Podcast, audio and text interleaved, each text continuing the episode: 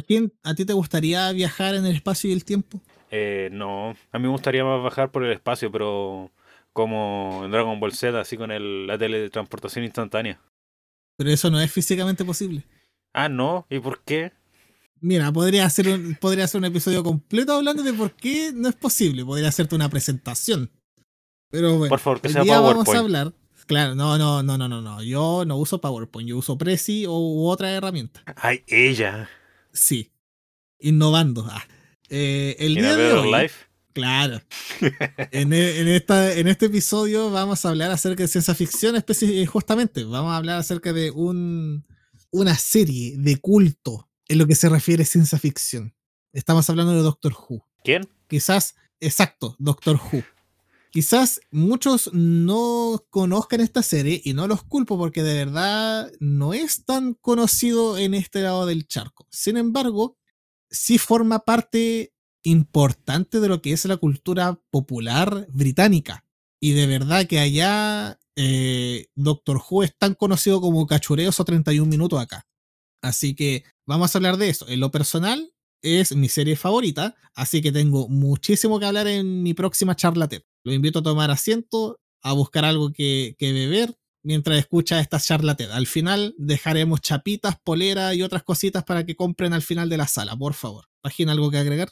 Eh, ¿Tú sabes que no vendemos merchandising? Ah, no. No, pues, weón. Después, después, Ya, van- bueno, pero después van a llegar al final del capítulo preguntando, ¿y mis chapitas dónde están? ya, bueno, miren, si quieren chapita, eh, eh, manden a hacer chapita de Doctor Who. Bueno, vamos con el contenido. Adelante. Y eso, pues, Pajín, ¿cómo está ahí? Bien, acá, con cosas que me dan risa, con cosas que con cosas que me dieron risa de por sí en el día. Ya sabéis por Ya. qué, lo se hablará en algún momento, Claro. pero eh, ¿qué dijimos en la intro que íbamos a hablar? Ah, verdad, todavía no grabamos la intro. Hoy día vamos a hablar acerca de una gran serie de ciencia ficción, una de las más importantes, me, me atrevo, me atrevo a decir importante, porque además también es la más longeva. Y eh, mi favorito personal, el Doctor Quién, ¿Who? el Doctor Who. ¿Who quién? Claro, el Doctor Who. Una serie británica, bueno, ahí vamos, ahí vamos, voy, bueno, voy a ahondar más al respecto. Sí, porque yo no sé nada de Doctor Who. Lo único que sé es que lo que ha dicho el Harold último, eh, las veces que habla de Doctor Who. Claro. Han sido pocas, sí. No, no han sido tantas veces que hago eh, tanta gala de- del doctor. Pero bueno, ahora, ahora toca el, el- momento de, de hablar de forma más extensa acerca de la serie. Sí, así que mm, agarren su soda o, Claro. cualquier, o cualquier cosa para tomar. Y si es alcohol, mejor. Así después se olvida de todo lo que escuchó. Claro, sí. Pero Ya, bueno, eh, no sé si no, no sé si tenía alguna pregunta primero con Doctor Who como para partir con eso, después eh, me ¿cuántas, largo con la charla TED. cuántas temporadas son? Eh, no sé cuántas son exactamente. Pero según, la- según lo que dice la, la BBC, o es la BBC, ¿cierto? En la BBC. Según lo que dice la BBC.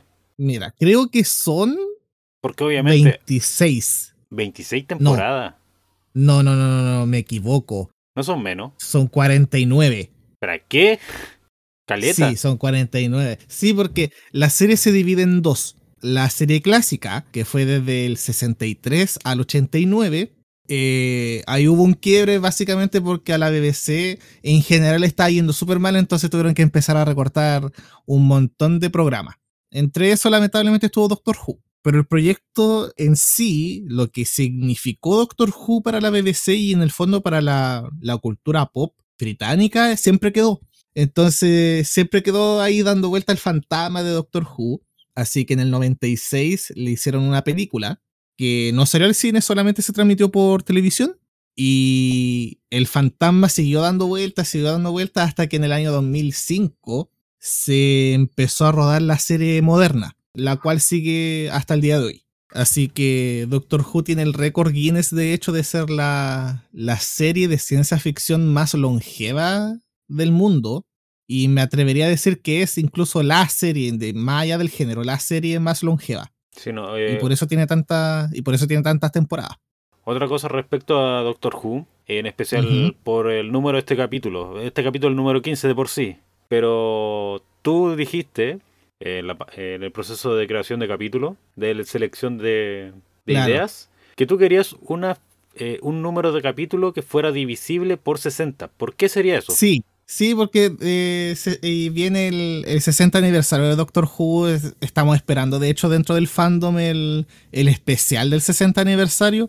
Y no vamos a llegar al capítulo 60. pues, Entonces, ya dividamos 60 por algún número que sea factible y justo número 15. Pues así que este capítulo, este episodio. De a poco va cambiando. Sí, pero eso. ¿Alguna otra pregunta respecto a Doctor Who antes de, de empezar con la charla TED? Em, ¿Qué otra cosa puede ser? O, o sea, obviamente son productos senci- preguntas sencillas, más que nada para... Como, Sí, ¿quién, quién es el protagonista? El doctor. Siguiente pregunta. Más detallada, por favor. Eh, el doctor, que es un, es un señor del tiempo. Eh, los señores del tiempo son una raza alienígena eh, proveniente del, del planeta Gallifrey. Son básicamente una de las especies más antiguas del universo según el lore de Doctor Who y tienen forma humanoide. Bueno, de hecho nosotros tenemos forma galefriana porque como ellos son más antiguos que nosotros, eh, nosotros nos parecemos a él. De hecho, eh, es algo que se aborda en uno de, los, en uno de los capítulos de la serie moderna, en el que le preguntan así como, pero si tú eres alienígena, ¿por qué te parece a nosotros? Y el doctor le responde, en realidad nosotros somos mucho más antiguos que toda su especie, entonces en realidad ustedes se parecen a nosotros. Ah, Entonces, eh, eh, ese es el personaje eh, principal, el doctor. ahora, eh, ¿cuál era la otra pregunta? La tenía aquí. bueno, eh, ¿por qué par- paráis, los me- eh, paráis el metro con el dedo? Y con una, fu- con una bufanda referente a Doctor Who.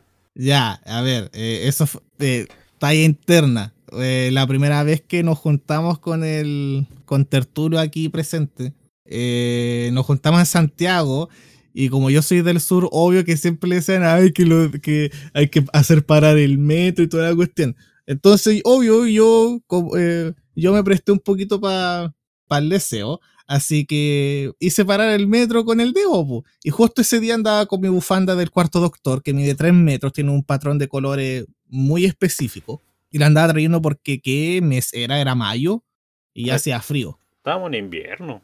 Invierno, o sea, otoño-invierno. Otoño invierno, y hacía frío ya. Entonces fui con mi bufanda, porque bufanda calentita. Así que eso. Sí, ¿no? Y ¿Alguna otra pregunta? de por sí, para sacar eh, pequeñas dudas. Sí, él no, él no paró el metro. Simulamos que paraba el metro. Ah, obvio, po. Porque no venía ningún metro de por sí saliendo. Y fue como, sí, ah, verdad. está, estamos en el andén. Podría hacer la jugada de Sí. hacer como, como que paro el metro, así como jaja. Sí. No, y esa foto salió buena porque además de que estaba yo ahí en el andén, eh, tirando la mano, como haciendo parar el metro, justo detrás estaba una amiga que pone una cara así como de decepción máxima que no puedo creer que estos tipos estén haciendo de verdad esto. Sí, Así que eso le pone mucho más carisma a la foto. sí. Pero bueno, ahora pasemos a lo que viene siendo el contenido del capítulo. Esto no era intro, Sí. era- eran preguntas, no, pero preguntas varias sí, para. como la, para última, calentando, la última era solo para huellar, pero la anterior no. claro. Entonces, Ya. ¿partes? Em, sí, por supuesto. Bueno, como mencioné, ah, bueno, ahí tú vayas haciendo preguntas mientras vaya hablando. Obviamente, no como en el capítulo de Assassin's Creed que termina hablando solo. Ya, porque yo no conozco tanto Assassin's Creed. Yo no conozco nada de Doctor Who, igual voy a preguntar. Ya, ahí vamos, ahí vamos a, a ver. Ya, eh, Doctor Who es una serie de ciencia ficción, como lo dije, que nació en el año 1963 de la mano del canal estatal británico BBC. El programa, eh, la idea era que fuera un programa para niños, con esta idea del doctor que era un alienígena del planeta Gallifrey, que tomaba, por decir, de alguna forma, a humanos y los llevaba a conocer el universo, porque tenía una máquina del tiempo que se llama la TARDIS y que es capaz de, de, de viajar a través del espacio-tiempo. Entonces la idea era esa, pues, como un amigable alienígena que viaja con humanos por todo el universo, le muestra maravillas y vive muchas aventuras.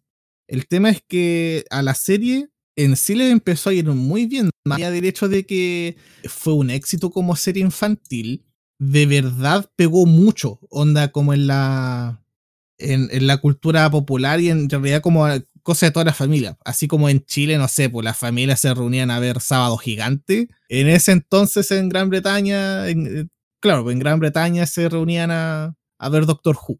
Y eso es como el gran inicio de, de Doctor Who, de la serie. Ah, un dato. Resulta que para el momento en el que se. En el que se iba. Espera, déjame buscar bien el, el, dato porque quiero estar 100% seguro de, de, esto. Ya, no, el tema es el siguiente, pues de que eh, Doctor Who estaba programado para salir en cierto día. De hecho, específicamente el sábado 23 de noviembre del 63. Pero resulta que justo antes había eh, fue asesinado el o sea fue asesinado el, el presidente de este Estados Unidos eh, JFK eh, Ah, Kennedy Ya, sí. entonces tú cachai pues un magnicidio entonces no podís como hacer así como aquí nada ha pasado y, y oh vamos a dar un programa infantil de, eh, de ciencia ficción y la cuestión no pues la BBC obviamente hizo amplio ¿cómo se dice? ¿cómo es la palabra? Cobertura.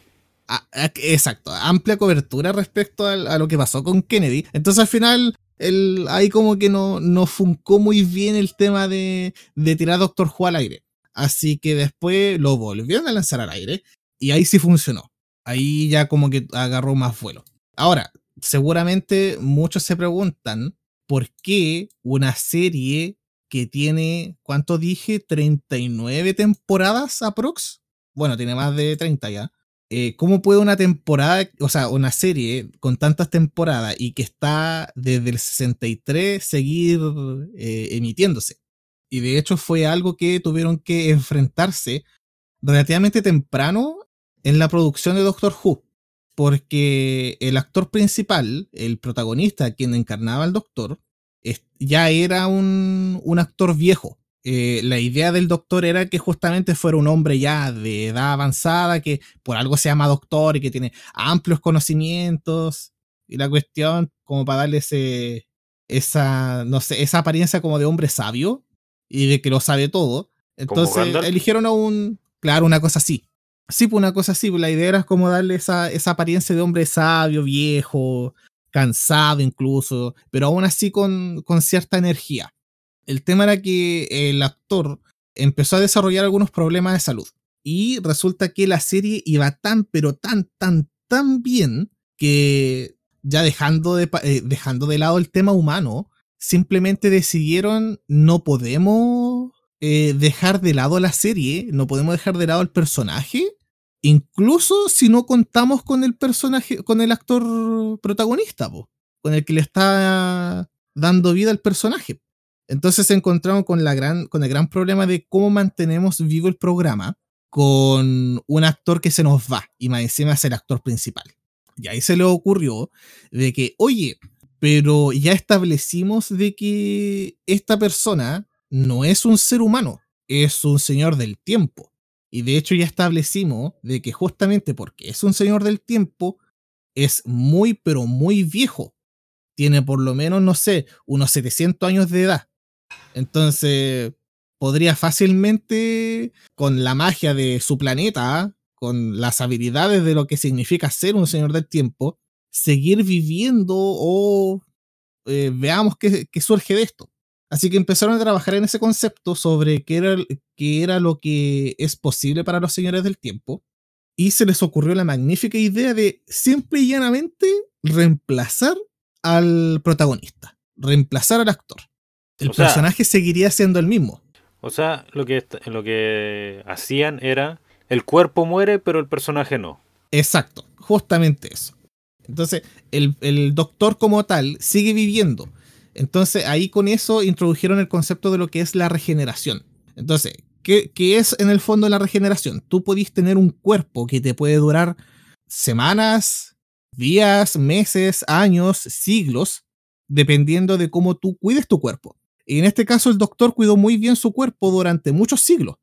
Pero producto de una herida mortal, su cuerpo ya simplemente no puede seguir funcionando, al igual como el cuerpo humano, pues si a ti te disparan y, y es una herida mortal, tú te morís. ¿En serio? No, sé, no lo sé, hay que probarlo científicamente. Claro, claro. Es como Mythbuster. Entonces, Vamos, vamos a pescar un, un cuerpo de gel balística para ver si muere. claro. Entonces, el tema fue ese, pues, de que eh, en uno de los episodios el doctor es, eh, es herido de muerte, básicamente. Entonces, su cuerpo simplemente no puede seguir soportando lo que es la carga de seguir siendo el mismo cuerpo y soportando la herida. Entonces, entra como en un proceso de, de reboot en el que su cuerpo literalmente se regenera. Y eso significa cambiar de rostro, puede ser más joven, puede ser más viejo. Y años más tarde, de hecho muchos años más tarde, recién hace el 2018, se introdujo el, no, de, hecho un poquito antes, se introdujo el concepto de que la regeneración incluso significa que tú puedes cambiar de sexo biológico. Sí, pero por lo que me dieron a entender en un poco en las conversaciones que tenías tú con el Bachi, creo, sobre la, eh, la doctora ahora, era de que todavía seguía teniendo la mentalidad de masculino, siendo que ya era un cuerpo más femenino. Entonces estaba con el choque de. Sí, pues. Es que igual. O sea, hay, hay, hay varias cosas que explorar. El, respecto a justamente lo que es la reencarnación del doctor y que ahora sea, por ejemplo, una mujer. De hecho, fue. Yo creo que eh, ha sido uno de los choques más fuertes que ha vivido el fandom desde, desde, hace mucho tiempo. El hecho de que, oh, el doctor ahora es una doctora. Y todo lo que eso significa para atrás en el lore eh, de la serie. Pero en el fondo la, la, serie va de eso, pues, ¿cachai? El señor es el doctor es un señor del tiempo que viaja en una máquina del tiempo que se llama TARDIS, Time and Relative Dimensions in Space, eso significa, y que eh, es básicamente inmortal porque si lo, eh, si lo hieren de muerte puede regenerarse y tener un cuerpo nuevo. No había... no, o sea, no se había hablado también de que el próximo, supuestamente el próximo doctor volvería a ser hombre, pero cambiaría de... Es que, o sea, hay, ¿Etnia? Claro, o sea, mira, hay, hay, hay, un montón ahí porque resulta que hace súper poco, relativamente súper poco, cambiaron un montón de cosas de lo que es el Lord de Doctor Who. Entonces, lo que estoy hablando ahora es como del, lore establecido históricamente. Pero me gustaría después irme como al lore reciente, como a ah. esos cambios como, como ya, esto no va, ahora va esto. Una cosa así. Ya, entonces, volvamos antes. ¿Cuántos doctores son? Porque tú me hablaste del primero y cambió al segundo, pero ¿cuántos doctores más son en sí? Eh, pero de la, en total. No sé, si quería hablar primero de las versiones clásicas y después te vaya a las versiones modernas es que en realidad eh, hay que ir como hay, que ir como en el orden, pues, ¿cachai? Mm. Porque, por ejemplo, está el primer Doctor, que fue interpretado por William Hartnell. Él es el primer Doctor. De hecho, durante todo este tiempo él fue canónicamente el primer y original Doctor.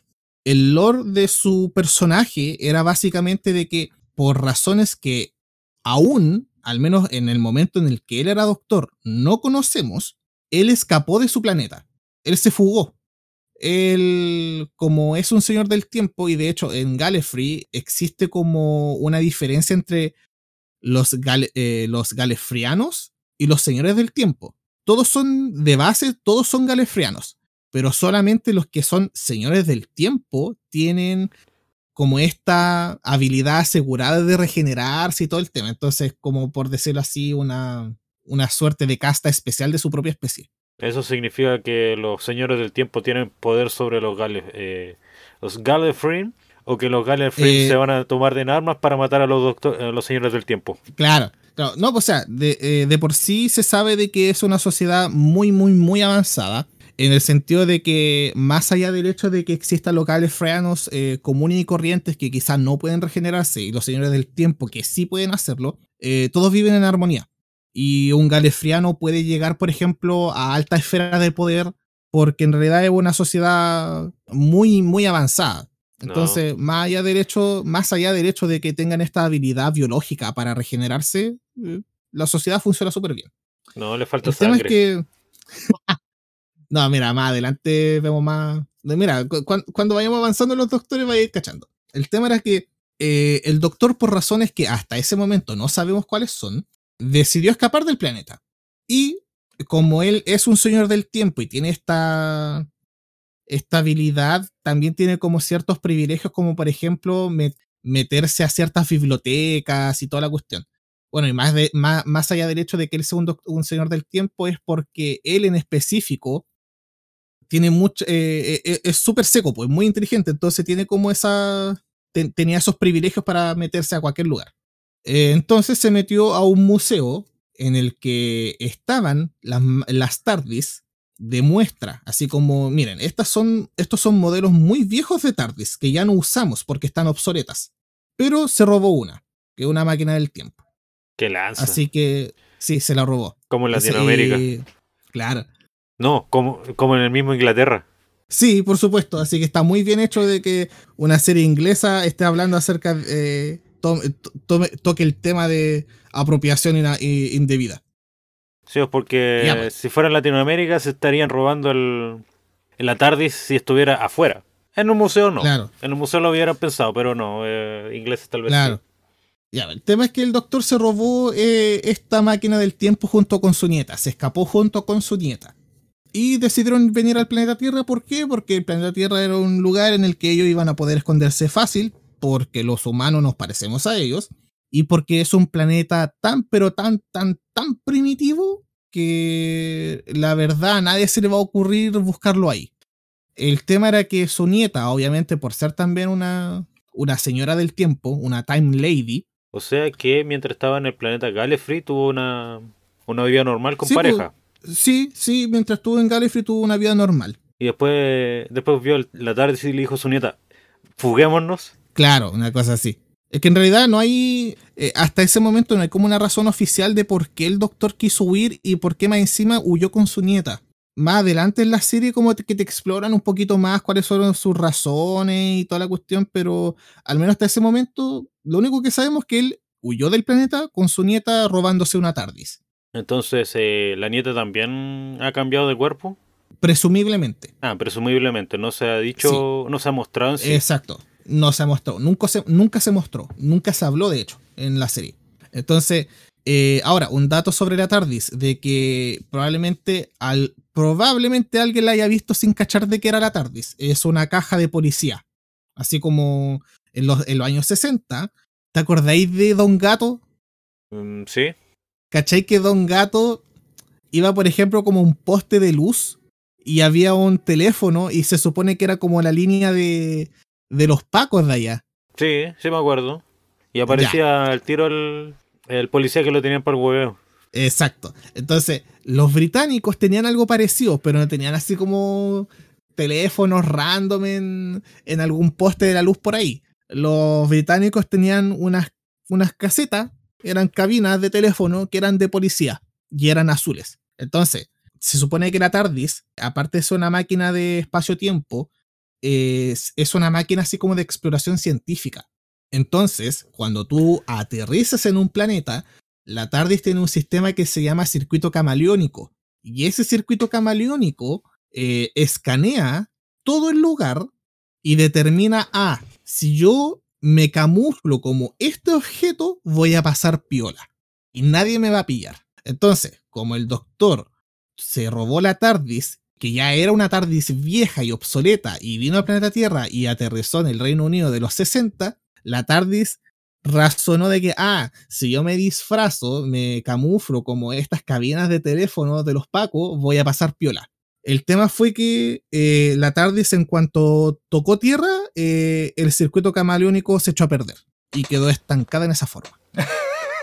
Entonces, por eso tiene esa forma, ese color a lo largo de todo, todo estos años. Bueno, por lo menos supieron hacerla diciendo, ah, es que no está en, buen estado, por eso está así. Sí, pues, sí, pues, es, esa es la gracia, pues, así como que eh, tú te pudiste haber robado una TARDIS así, pero cero kilómetros, pero no, tuviste que, tuviste que ir a un museo y encima robarte una de estas TARDIS que están en exposición porque son viejas, porque están obsoletas.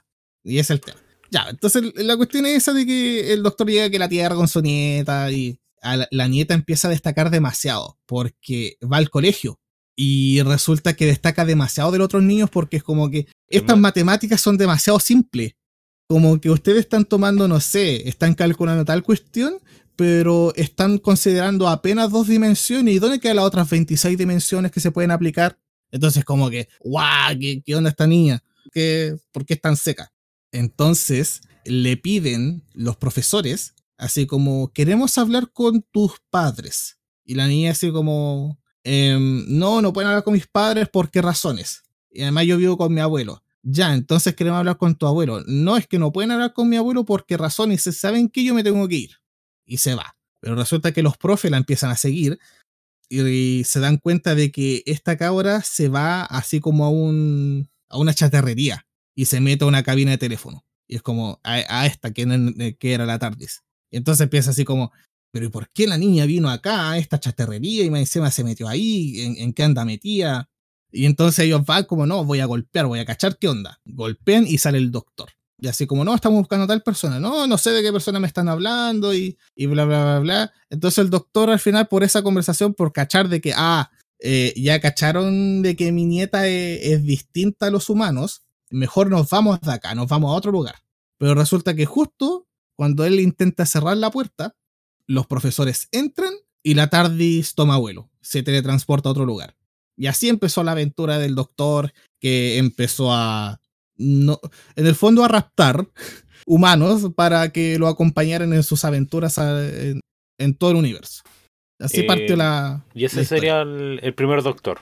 Ese sería el primer doctor. O sea, de hecho, claro, o sea, el primer doctor es un inglés normal que roba cosas para sí mismo Exacto. O sea, no quiero decir cosas malas sobre los ingleses, pero los antiguos llevaban a, como Egipto y se llevan sarcófagos y cosas así diciendo que era propiedad de ellos por descubrirlo, pero no, eh, es propiedad de Egipto porque fue encontrado en Egipto. Exacto. Y porque le pertenece a la cultura egipcia. Sí, pero el doctor, o sea, el doctor me está diciendo que era una persona, o sea, el primer doctor, no sé si seguirá siendo igual en la siguiente fase, una persona que raptaba o a familiares o a eh, una alienígena o, persona externa. Exacto. Entonces, igual, por ejemplo, algo súper destacable del primer Doctor es que se introducen muchos de los grandes antagonistas de, de la serie. Por ejemplo, los Daleks, que son una especie de, de robots que dentro tienen algún. que dentro tienen un ser vivo. Y que. Mira, te los voy a describir mejor. Los Daleks fueron una raza eh, de guerreros muy orgullosa y muy poderosa en, el universo. No en su galaxia, en el universo. El tema es que eh, comenzaron a obsesionarse con el hecho de que ellos, como eran una gran raza guerrera, eh, eran mejor que el resto. Entonces empezaron a trabajar para literalmente ellos mejorarse a sí mismos a niveles genéticos y toda la cuestión, al punto en el que simplemente lograron reducirse a unas masas, parecía un pulpo, que viven dentro de unas máquinas casi indestructibles, unos robots casi indestructibles, con el que planean conquistar el resto del universo y destruir a cualquier especie que no sean igual que ellos o que no los reconozca a ellos como la raza superior. ¿A qué te suena? ¿Qué cosa? ¿A qué te suenan los Daleks? Teniendo en cuenta en los años en los que se crearon. Imagínate, una raza orgullosa que se obsesionó con ser los mejores, con mejorarse a sí mismo y destruir a cualquiera que creyera que no los aceptara como superiores o que simplemente fueran distintos a ellos. Eh, la raza aria. Exacto. De hecho, los Daleks fueron basados en. se, basaban en, en estos personajes de que tanto brillaron durante la Segunda Guerra Mundial. O sea, eh, los que están dentro de los Daleks son rubios de ojos azules y altos, altos de un metro ochenta. Claro, una cosa así. Entonces, era una forma como de tener un enemigo, eh, bueno, consiguieron un enemigo muy fácil, justamente replicando algo que ya se había visto en la Segunda Guerra, y, e introdujeron a los villanos principales, al menos dentro de lo que es el Lord de Doctor Who. Y así fueron agregando otros, los Cybermen, que en realidad eran, eran humanos, que se deshicieron de sus emociones y se encarcelaron dentro de estos cuerpos robóticos para vivir mucho más. Y, así tanto otro. ¿Y eso es solo el primer doctor? Eso, es solo el primer doctor. ¿Y qué pasó con el Después segundo? Viene, ya, el segundo doctor aparece justamente porque, eh, como las razones que había dicho delante, en este caso la, la salud del actor eh, que encarnó al primer doctor no estaba muy buena, entonces al final ese fue como el movimiento, vamos a regenerarlo y creemos otro. Y lo, lo bueno de haber cambiado el actor es que trajeron uno más joven, a pesar de que igual era viejo, pero trajeron uno más joven. Y eso también eh, significó que el doctor no solamente cambia de cuerpo, también puede cambiar un poquito de personalidad. Puede ser más, puede ser más jovial, puede ser más, más tosco y así. Entonces, el doctor no solamente cambia de cuerpo, también puede cambiar de personalidad cuando se regenera. Entonces, eso igual le da un sabor distinto a, la, a las temporadas. Y en realidad fue como para mantener el.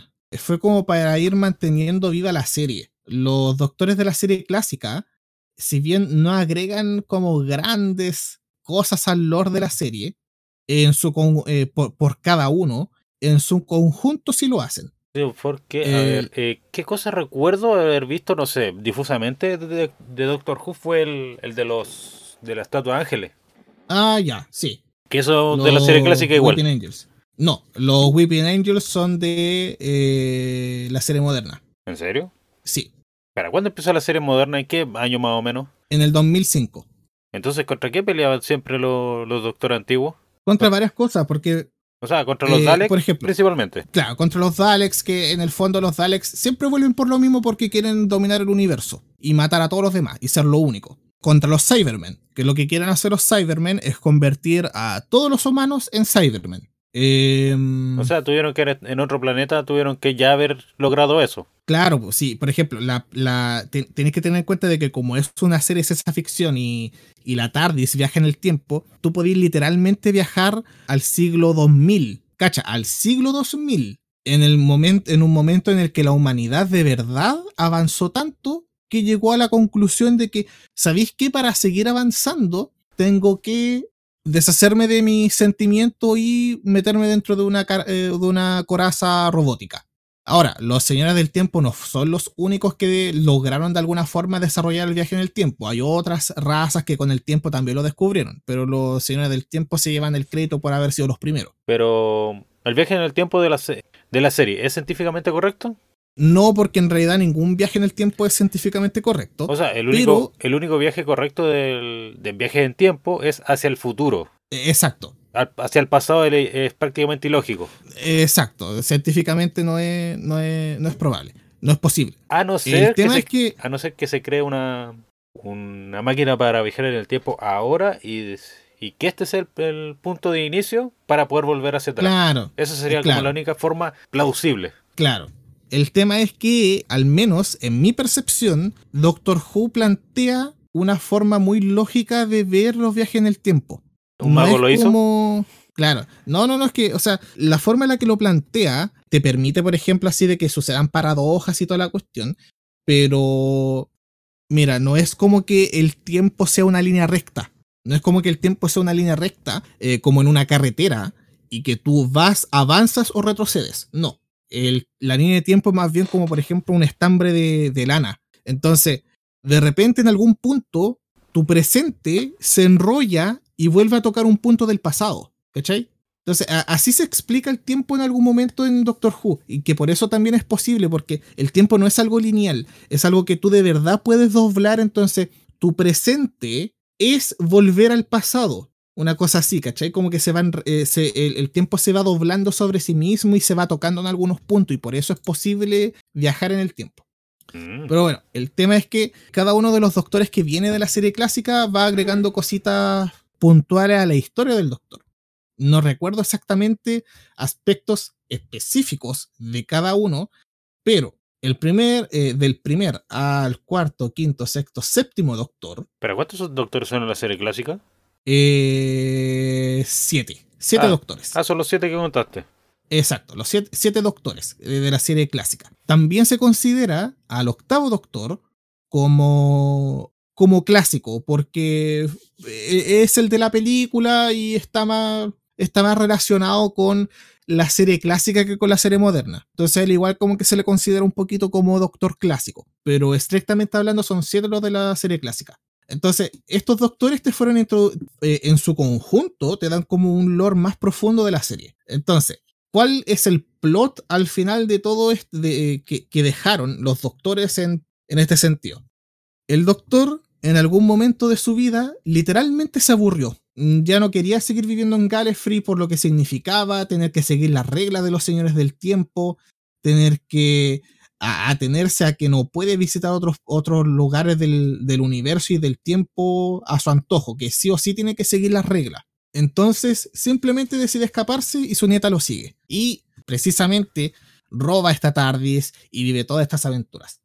Durante toda la serie clásica nos vamos enterando de que al final el doctor de alguna forma siempre tuvo una muy mala relación con los señores del tiempo, porque él era muy inteligente. Él inclusive destacaba entre los señores del tiempo. Entonces podía codearse con la alta esfera de Gallifrey cuando se trataba de algunos juicios o cuando se trataba de tomar decisiones respecto a cómo iba a actuar el planeta respecto a ciertas eh, eh, frente a ciertas situaciones. Pero al doctor en general siempre le molestó la forma en la que los señores del tiempo llevaban la, las riendas del planeta, así que se escapó nomás. O sea, También se descubre. O sea, era un revolucionario. Exacto. O sea, está contra el gobierno mundial. claro, sí, porque por ejemplo en Gallifrey existe eso, eh, existe un gobierno mundial. Gallifrey no tiene, hasta donde sabemos, no tiene eh, países. Se controla como un planeta nomás. Yo, no, porque yo decía esta cuestión de lo. Era un revolucionario y el gobierno mundial, porque en Piece están los revolucionarios que están contra el gobierno mundial. Ah, ya. Eso. Tengo que leerme el, el manga. Pero bueno, sí. Están los, eh, los dragones celestiales, o los dragones celestes, no me acuerdo cuál es el nombre, en sí en la serie, que son como la, la casa más alta de todo One Piece. Ah, ya. De estos buenos que no pueden, no, pueden respirar el mismo aire que los mortales. Usan una. Ah, ya. Usan uno. unas peceras donde respiran aire puro. Ah, ya. Entonces son. Así de. Sí. Así de VIP. Sí. Entonces, sería como eso parecido. No, no creo que. Claro. Bueno, el, el tema es que. es que en realidad, por ejemplo, el, el doctor a lo que le molesta es que traten de restringirlo. El doctor es un alma libre, por decirlo de alguna forma. Y que tener que seguir las reglas sobre qué, sobre qué planeta visitar, sobre qué cosas alterar, qué cosas no. Eso era como que al final lo aburrió y lo llevó a, irse del planeta. Ahora, ¿qué pasó con la nieta? Porque mm. la nieta no volvió a salir después, de la, después del primer doctor. Murió. No, la ah, nieta se enamoró de un humano. No, la nieta se enamoró de un humano. Y bueno, en realidad fue como un recurso porque la actriz se iba. La actriz, como, le, como Doctor Who, fue tremendo éxito. Obviamente los actores también lo empezaron a cotizar mucho más. Entonces a la nieta, a la que hacía de la nieta del doctor, le empezaron a llegar mucha más oferta y al final ella aceptó una oferta muy generosa de otro programa y toda la cuestión. Entonces, ¿qué solución tomaron en la serie como para darle un buen cierre? La nieta se enamoró de un humano y decidió quedarse en la Tierra. Entonces, nunca se supo si acaso se regeneró o no, porque eh, los señores del tiempo y la, los, eh, los Time Lord y Time Lady pueden resistirse a la generación. O sea, tú podías estarte muriendo y tu cuerpo tiende a regenerarse porque es como obvio, tu cuerpo quiere seguir viviendo, pero tú te puedes resistir y simplemente morir. Entonces, no se sabe si eso pasó con ella o si se, eh, o si se regeneró y se reencarnó en, otra, en otro cuerpo, etc. O sea, en la serie moderna pueden llegar a hacerlo, pues si recuerdan, ah, ¿verdad? existió una nieta, podríamos eh, ver cómo la traemos de vuelta. sí. Exacto, no, si se, si se puede, además que se puede, y de hecho se ha planteado muchas veces, de hecho, Así como, por ejemplo, no sé, va a salir un nuevo juego de Pokémon y empiezan los leaks antes de que salga el juego, de que no, va a pasar esto, va a pasar esto otro. Lo mismo pasa con Doctor Who. Va a salir la nueva temporada y empiezan a hacer los supuestos leaks. No, es que ahora Susan, que quiere ser el nombre de la nieta, Susan va a volver, porque ella sí se regeneró. Entonces ahora ella va a acompañar al doctor, que ahora ya no es el doctor, es la doctora. Y así. Entonces, siempre, ah, están esos. Y por cierto, voy a hacer una comparación. ¿Qué cosa? En los Venegas, ya. Eh, no me acuerdo cómo fue. No, no recuerdo la, la parte antigua. Siento que salía como el hijo chico. Sí. Que supuestamente se, eh, se fue a otro, se fue a otro país, bla bla bla bla, y desapareció de la serie. Claro. Yo me acuerdo que después hicieron lo mismo con la hija, con la hija mayor. Ah, ya. ahí, no me acuerdo. No, porque ella se, ella sí, ella se enamoró y se fue a otro país, pues. Entonces no podía continuar ella en la serie. Ah. Entonces eh, sacaron al, personaje de la serie de por sí. Ya. Eso es lo que recuerdo un poco porque, bueno, en mi casa había los Venegas. Dubi dubi dubi duba. Tan, tan, tan. Dubi duba. Ya. Ya, el tema es. Eh, eso pasó. Ya, entonces, esos son como los doctores del antiguo. Clásico. Ya, el clásico. Claro. Entonces, Ahora, por ejemplo, algo que, algo que quiero. No quiero dejar de mencionar es el hecho de que el doctor siempre tuvo esta, esta relación como media espesa, con- o sea, más que espesa, áspera, esa era la palabra, con los señores del tiempo y con uno en particular. Porque imagínate una serie que dura tanto y tú siempre peleáis contra los mismos, eh, los mismos villanos, una y otra vez. O sea, sería muy parecido a lo que es con Capitán América y Red Skull. Que Red Skull siempre eh, vuelve a aparecer en algún momento para pelear de nuevo contra Capitán América. Ya, pero en este caso, por ejemplo, el doctor siempre peleaba contra los Daleks, contra los Cybermen y así un montón de otras cuestiones. Pero resulta que al doctor le dieron otro enemigo, que en el pasado, cuando eran niños en Gallifrey, fue su amigo, fue su mejor amigo, y que ahora odia al doctor y es su enemigo jurado. Ahora, ¿por qué el doctor se llama doctor? Se supone de que en Gallifrey tú naces y te asignan un nombre, así igual que nosotros. Nosotros nacemos y a nosotros nuestros padres nos ponen un nombre, ¿verdad? Sí, como. Pero tú en Gallifrey- Cryptoris. Claro. sí, exacto. Eh, Como Rosa y Alan. El tema es que, ¿cachai? Que a- le, le asignan un nombre, los padres le dan un nombre y toda la cuestión. Pero en Gallifrey es costumbre que cuando tú llegues a cierta edad, tú puedes elegir un nombre para ti mismo y exigir que todos te llamen de acuerdo al nombre que tú mismo elegiste para ti. Entonces, llegada la edad en la que el doctor tenía que graduarse de, de por así decirlo, no sé, el colegio, y era como el momento en el que él podía elegir un nombre para él mismo, él decidió llamarse a sí mismo el doctor. Llamarse a sí mismo eh, doctor. Ya, pero ¿cómo se llamaría en, en japonés? Sensei. Claro. Eh, entonces, el doctor decidió llamarse a sí mismo como, como ese nombre. Ahora, algo notable es que el doctor es el primer doctor en el universo. Él inventó la palabra doctor. Entonces, ¿y qué significa doctor? De acuerdo a lo que él, eh, al final, de acuerdo a lo que él mismo quería demostrar, una persona que es capaz de grandes conocimientos, como haciendo referencia a los doctores eh, de grado, pero también una persona que es capaz de sanar, como los doctores, como los médicos. Ahora, el tema es que cuando llegó a este punto en el que él tenía que eh, como eh, cambiarse, podía cambiarse el nombre, elegir uno para sí, la amistad que llevaba con su amigo ya como que en un momento, de, de alguna forma su amistad ya no estaba tan, tan fuerte. Y en realidad existía como esta rivalidad de parte y, y un poco de envidia de parte de su amigo hacia él. Entonces, así como el doctor se llamó a sí mismo The Doctor, su amigo se llamó a sí mismo The Master, que la Oh. traducción más la traducción más correcta en este caso sería el amo. O sea, más, eh, Master of Puppet. Claro, una cosa así. Manso tema. Entonces, The Master eh, fue eh, después cuando empezó a aparecer la serie, eh, era el, enemigo jurado del Doctor y que siempre jugaba con él sabiendo de que él lo conocía desde niño. Entonces, siempre se podía aprovechar del Doctor. Le ponía trampas y sabía que el Doctor iba a reaccionar de cierta forma porque ya lo conocía. Y la gracia del doc- de Master es que como, se como él se regenera igual que el Doctor, muchas veces el Doctor se lo encontraba y se daba cuenta, y ya, y como que empezaban a, a luchar contra cierta persona hasta que llegaba el capítulo fatídico en el que se daba cuenta de que era The Master y de que era su amigo de la infancia que de nuevo apareció para intentar hacer su, su vida muy miserable. Mm. Y ese sería como el parte del gran plot que quedó ahí en. Eh, o sea, de, de- de la historia en general del lore de, de Doctor Who en la serie clásica. Espera, entonces The Master, el amigo de, Ya. del Del Doctor. Doctor, también es un Time. También es un, es un Time Lord, un señor del tiempo. Entonces también te- eh, entonces los dos juegan con lo mismo, o sea, uno muere y el otro sigue viviendo, va Claro. esperando a que el otro vuelva a aparecer. O sea, el Doctor, más que esperar que lo, eh, el Doctor. En realidad él vive su vida y muchas veces se encuentra con, el, con The Master.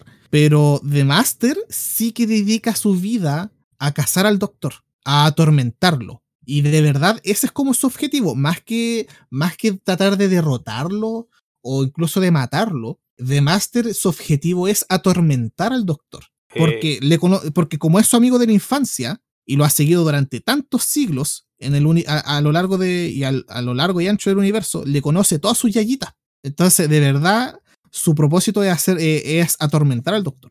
Entonces, eh, según lo que estáis diciendo, cada vez que el doctor llega a cambiar de cuerpo, de Master en sí, se, o sea, Doctor Who cambia de cuerpo por circunstancias anexas a él, o sea, algún ataque, una muerte, algo que le afecte directamente. Entonces, si The Master eh, concurrió al hecho de, em, o sea, como dispararle, tajearlo.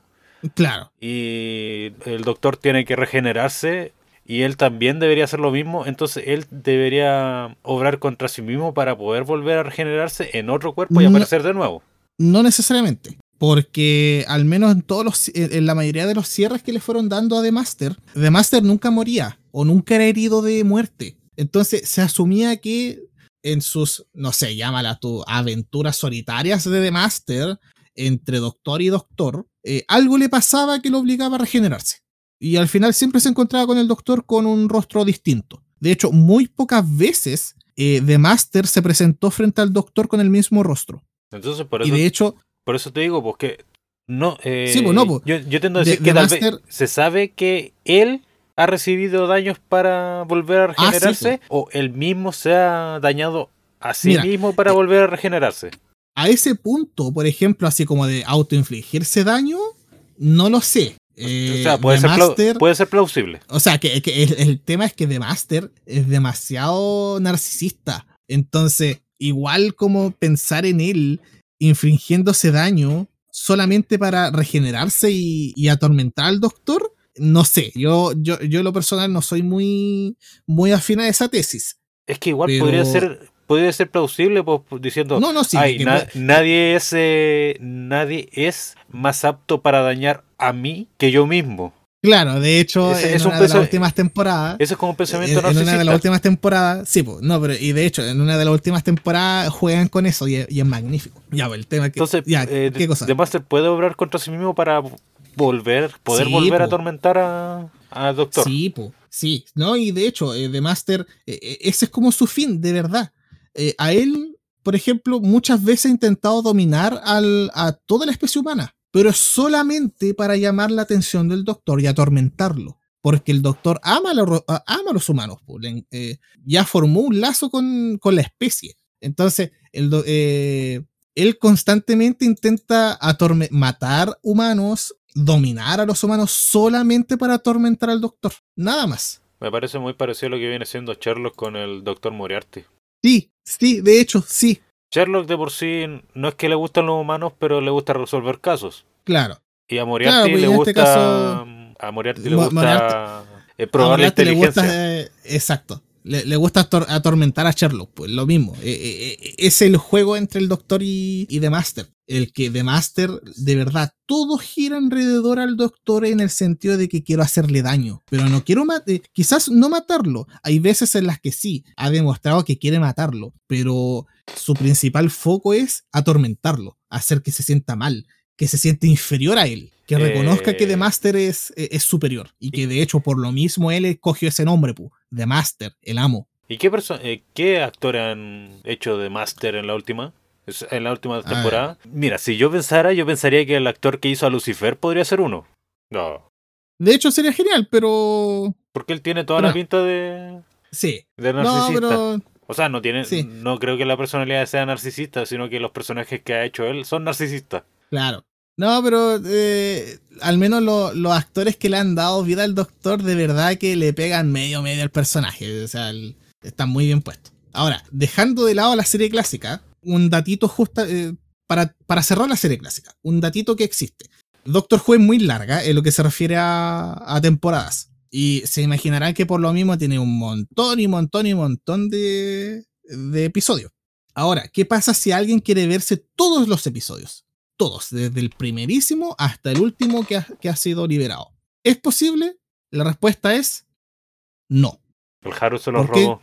Claro, yo me lo robé. No, ¿por qué no? Porque resulta que precisamente en un momento en el que la BBC ya fue, se estaba yendo como a picar, bueno, y en realidad como Gran Bretaña en general, como que estaba pasando como por una crisis más o menos grande. La BBC, todos sus programas los grababa en VHS, porque era la tecnología, o sea, en estos rollos, como los, de, los típicos de siempre, estos de cine, y también en VHS. Y el tema era que teníais bodegas y bodegas y bodegas de todos los programas, todos grabados. ¿Cuál era el problema? Que el país en general estaba pasando por tantos problemas que a la BBC se le acabaron los insumos.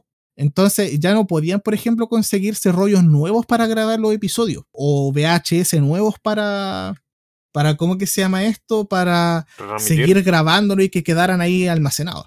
Entonces se les ocurrió la genialísima idea de, oye, pero ¿y si reutilizamos los, los rollos y los VHS? ¿Qué pasa si reutilizamos todas las cintas? Y fue una idea que en el momento, como que ya sí, nos salvamos, vamos a hacerlo.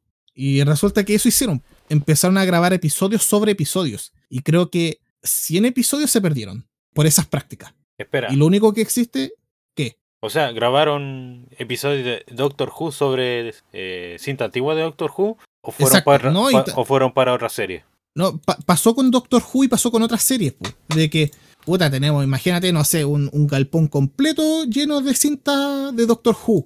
Entonces, volvamos a utilizar algunos para seguir grabando Doctor Who. Y mira, justo apareció este programita que necesita grabar sus proyectos también. Y estos episodios son viejos, ¿quién los va a echar de menos? Pasémoselos también. Y resulta que eso pasó se empezaron a grabar programas sobre Doctor Who, sobre los, sobre las cintas originales. Entonces se perdieron, se perdió mucho material ahí. Ahora, eh, el script, los diálogos, o sea, el, guion existe. Están los registros de eso. Entonces, se sabe cuál era el plot de cada uno de esos episodios, pero no es posible verlos. Ya no existen como para que tú te puedas meter ni siquiera una página pirata a ver los episodios viejos de eh, esos episodios de Doctor Who porque literalmente ya no existen. Así que fue una tragedia. Pero bueno, dejando atrás la serie clásica, llega la película, que fue el 96. Exacto. Y en el fondo fue como para revivir un poquito la... Fue como para revivir un poco el fantasma de Doctor Who que siempre acechó la BBC cuando después dejaron de darla. Porque llegó un momento en el que Doctor Who, por ser una serie tan vieja, de verdad que a la gente ya no le entusiasmaba tanto. Entonces simplemente lo eh, simplemente dejaron de emitir la serie. Eh, ya no nos está dando las lucas que creemos, así que de verdad que ya mucho no nos sirve. Vamos a, vamos a cancelar la serie. Pero el fantasma siempre siguió dando vuelta porque ya había formado parte, ya, ya se había establecido como parte de la cultura pop de Gran Bretaña. Así que decidieron hacer una película. Y el plot de la película es justamente eh, el doctor se reencarna, o sea, se regenera y pelea contra The Master nuevamente. Y ahí como que revivió un poquito el fantasma de... Ahí como que revivió un poquito el fantasma de, eh, de Doctor Who hasta que después, eh, el año 2005, se retomó para una serie. Y esa serie, la serie moderna, fue la que, la que cambió todo, porque empezó a agregar muchas cosas al lore antiguo de Doctor Who y ha cambiado un montón de cosas en el lore actual. Sí, ¿cuál fue el primer? ¿Eh, ¿Tenegan? No, no sé por qué pensé en Tenegan. no, eh, estás pensando en eh, David Tennant. Tennant, ¿verdad? Tennant. Claro. No, pero el, el, primer doctor de la serie moderna, que es el noveno doctor, porque el de la película fue el octavo, era Christopher Eccleston. ¿Quién es eh, Christopher Eccleston? ¿Tú viste la segunda película de Thor? No lo O sea, recuerdo tal vez haberla visto, pero no, no, no, no recuerdo. Ya, en la segunda película de Thor, Un Mundo Oscuro creo que se llama. Dark World. Sí, cuando a la, a la Padme Amidala se le mete esta, el éter, que era como la gema de, de la realidad. ¿Cachai? Que ahí te meten eh, los personajes de los elfos oscuros, creo. Ya, Jane Foster. Ya, Padme Amidala. Jane Foster. Padme Amidala. Jane Foster y en los cómics le da cáncer. Eh, senadora Padme Amidala de Naboo, madre de Luke Skywalker y Leia eh, Skywalker. Y que muere de. muere de pena. De tristeza. Sí. Ya, el tema es que el, principal antagonista de Thor Mundo Oscuro eh, lo interpreta Christopher Eccleston. Como para que caché el, el O sea, un australiano peleando contra un inglés. Exacto. Entonces, el doctor, cuando aparece, este nuevo doctor es súper raro en el sentido de la forma en la que suele expresarse de su pasado. Muy pocas veces habla de su pasado y las veces en las que habla de ello eh, siempre está triste o incluso como poco elusivo. Y es porque él en ese momento es el último señor del tiempo que queda. Es el último sobreviviente de su especie. ¿Por qué? Exacto. Esa, es la, esa fue la reacción del fandom. Porque nadie entendía qué pasó con los señores del tiempo. ¿Qué pasó con Gallifrey? Que el doctor nos está diciendo que él es el último que queda y que ya no quedan más como él. Ah, entonces, él te introduce a eso, de que es el último, es el último señor del tiempo. Y después viene la regeneración de David Tennant, que es el décimo doctor, un favorito de muchos y uno de los que actuó durante mucho tiempo también en la serie. Y ahí se explora un poquito más también el, el hecho de que él fue el único, o sea, es el único que queda, porque y ahí habla acerca de la guerra del tiempo. Y ¿qué pasa en la guerra del tiempo? Entonces Master murió? O sea, se asume que murió, se asume que murió, porque de verdad que para el doctor, el doctor está segurísimo, segurísimo de que eres el último señor del tiempo que queda. Pero resulta que este mismo doctor, después de un momento, se encuentra con The Master. Y de hecho, la, pelea con The Master es terrible acuática. Y una de las peleas que tiene con The Master lo deja muy mal. Porque de hecho, él ya estaba seguro de ser el último señor del tiempo que quedaba porque en la guerra del tiempo y él dice, no, tuve que hacer cosas que no de las que no me siento orgulloso, pero eran necesarias, porque éramos nosotros o todo el universo. Entonces él literalmente tomó la decisión de o su raza completa o todo el universo se destruye.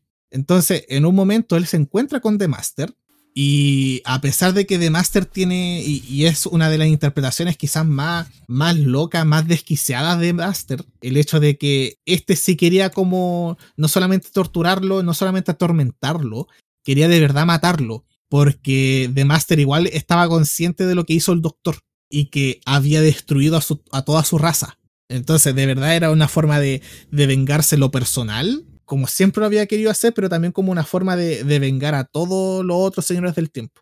El tema es que eh, durante esa pelea, The Master es herido de, muerte y comienza el proceso de regeneración.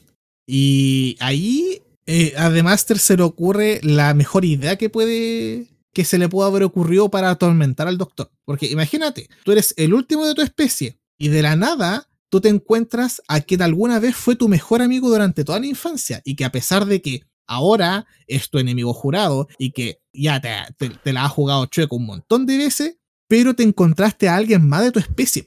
Ya no eres el único que queda. De, verdad ya no eres el único y sientes como una especie de, alivio por eso. Tú no, de verdad no fuiste el que mató a toda tu especie, tú no fuiste el que lo destruyó todo. Aunque te encuentras con un enemigo, pero al menos ya no estás solo. Y resulta que The Master es herido de muerte y el doctor ahí tratando de, ayudarlo, le dice así como, ya, pero regenérate, regenérate y, va a pasar. Y además se le ocurre, para mí, una de, una de las formas más, más crueles de... Una de sus ideas más crueles que es literalmente morir.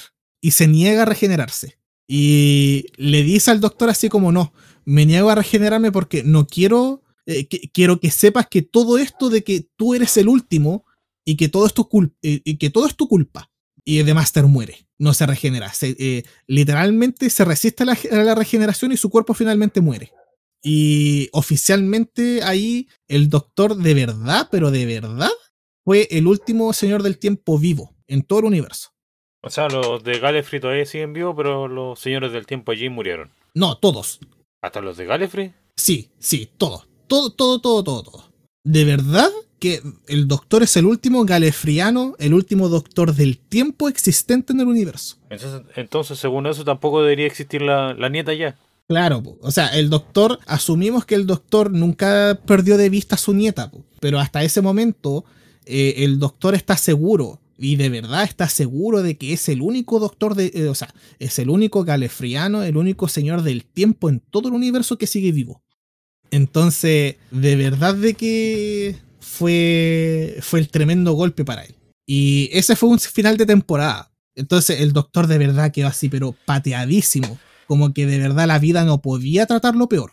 Así que eh, en, su, en su forma de tratar de, de, simplemente superar todo lo que estaba viviendo, a pesar de que era horrible, todo lo que en, en, especial el, eh, The Master lo hizo pasar al final de, de, ese, de esa temporada, por una casualidad conoció a una mujer que estaba a punto de casarse y que la, se la encontró de casualidad porque justo, justamente tenía que, estaba, eh, estaba detectando cierta actividad alienígena media rara, entonces para detenerla y se encuentra con esta mujer y, y toda la cuestión. Entonces, él de verdad, así como muy pateado de la vida, en un momento le dice, mira, lo único que quiero yo es una amiga. Lo único que quiero yo es una amiga, nada más. Y bueno, ahí, ahí se juega un poquito con el inglés, porque eh, el doctor le dice así como, I, eh, just want a mate. Que así como, de verdad, lo único que quiero es una amiga. Pero se lo dice tan rápido que ella lo que entiende es, I just wanna mate. Así como decir, yo lo único que quiero es aparearme. Entonces la mía así como súper indignada, así como, ya, pero no lo vaya a hacer conmigo toda la cuestión. Y él así como, no, no, me entendiste mal. Yo lo que quiero es, es a mate, a mate, una amiga. Y al final ahí se hacen amigos todo el tema.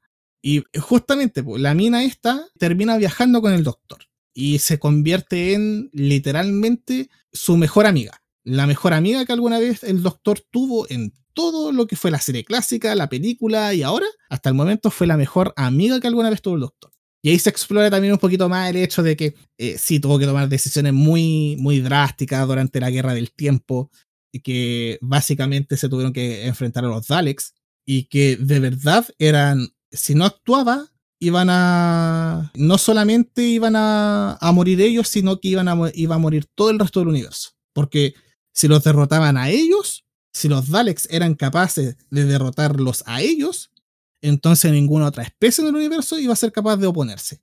Así que el doctor decidió actuar de forma de que los Daleks desaparecieran del universo, pero a costa también de su propia especie. Y por eso que cuando el doctor se encuentra con Daleks, al menos en la serie, moderna, se sorprende tanto porque de verdad él creyó en algún momento haberlo eliminado a todos. Y después viene, y bueno, el tema es que ahí también se vuelve a encontrar con The Master en algún momento de la historia. O sea, en realidad, más que con The Master, se encuentra con otro enemigo que es el creador de los Daleks, que se llama Davros.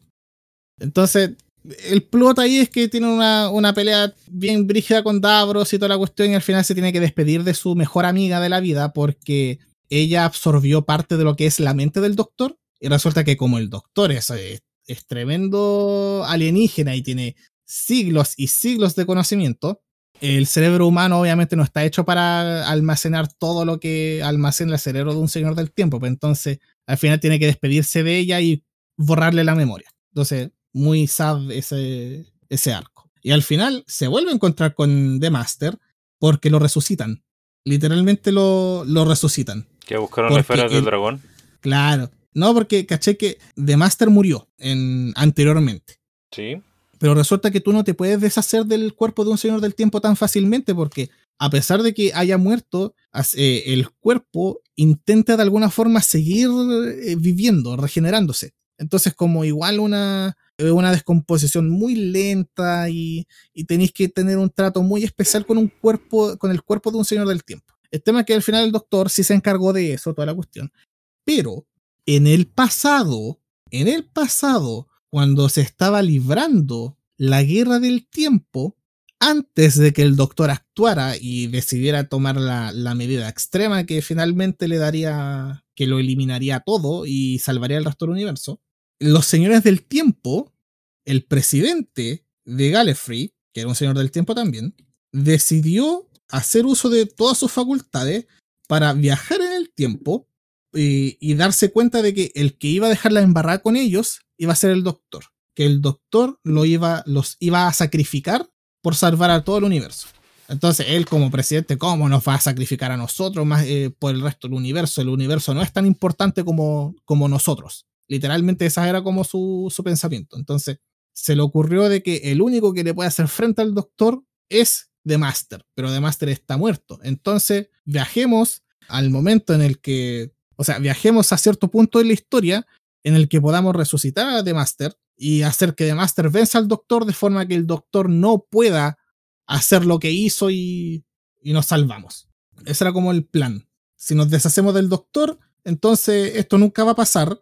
Eh, esto de que nosotros vamos a desaparecer nunca va a pasar y, podemos luchar a, nuestra, a, nuestro antojo. Entonces, vuelta otra vez a luchar contra The Master y, y herida mortal. Eh, al final el plan de, del presidente de Gallifrey no resultó. Eh, The Master los traicionó. Y se presumió, se presumía de que The Master volvió a Gallifrey en ese momento. Porque se abrió un portal entre Gallifrey en el pasado y la Tierra en el presente, en el que estaba el Doctor. Entonces, el eh, The Master traicionó al presidente de Gallifrey y volvió mediante este portal a Gallifrey. Entonces, el Doctor asumió que de verdad ya estaba muerto de por fin. Y que ya de verdad, fijo, sí o sí o sí, era el único señor del tiempo del universo, eh, señor del tiempo en el universo, ya no había vuelta atrás, ya no había vuelta que darle, simplemente los mató a todos. Y como estaba herido de muerte, se regeneró. Y llegó el onceavo doctor.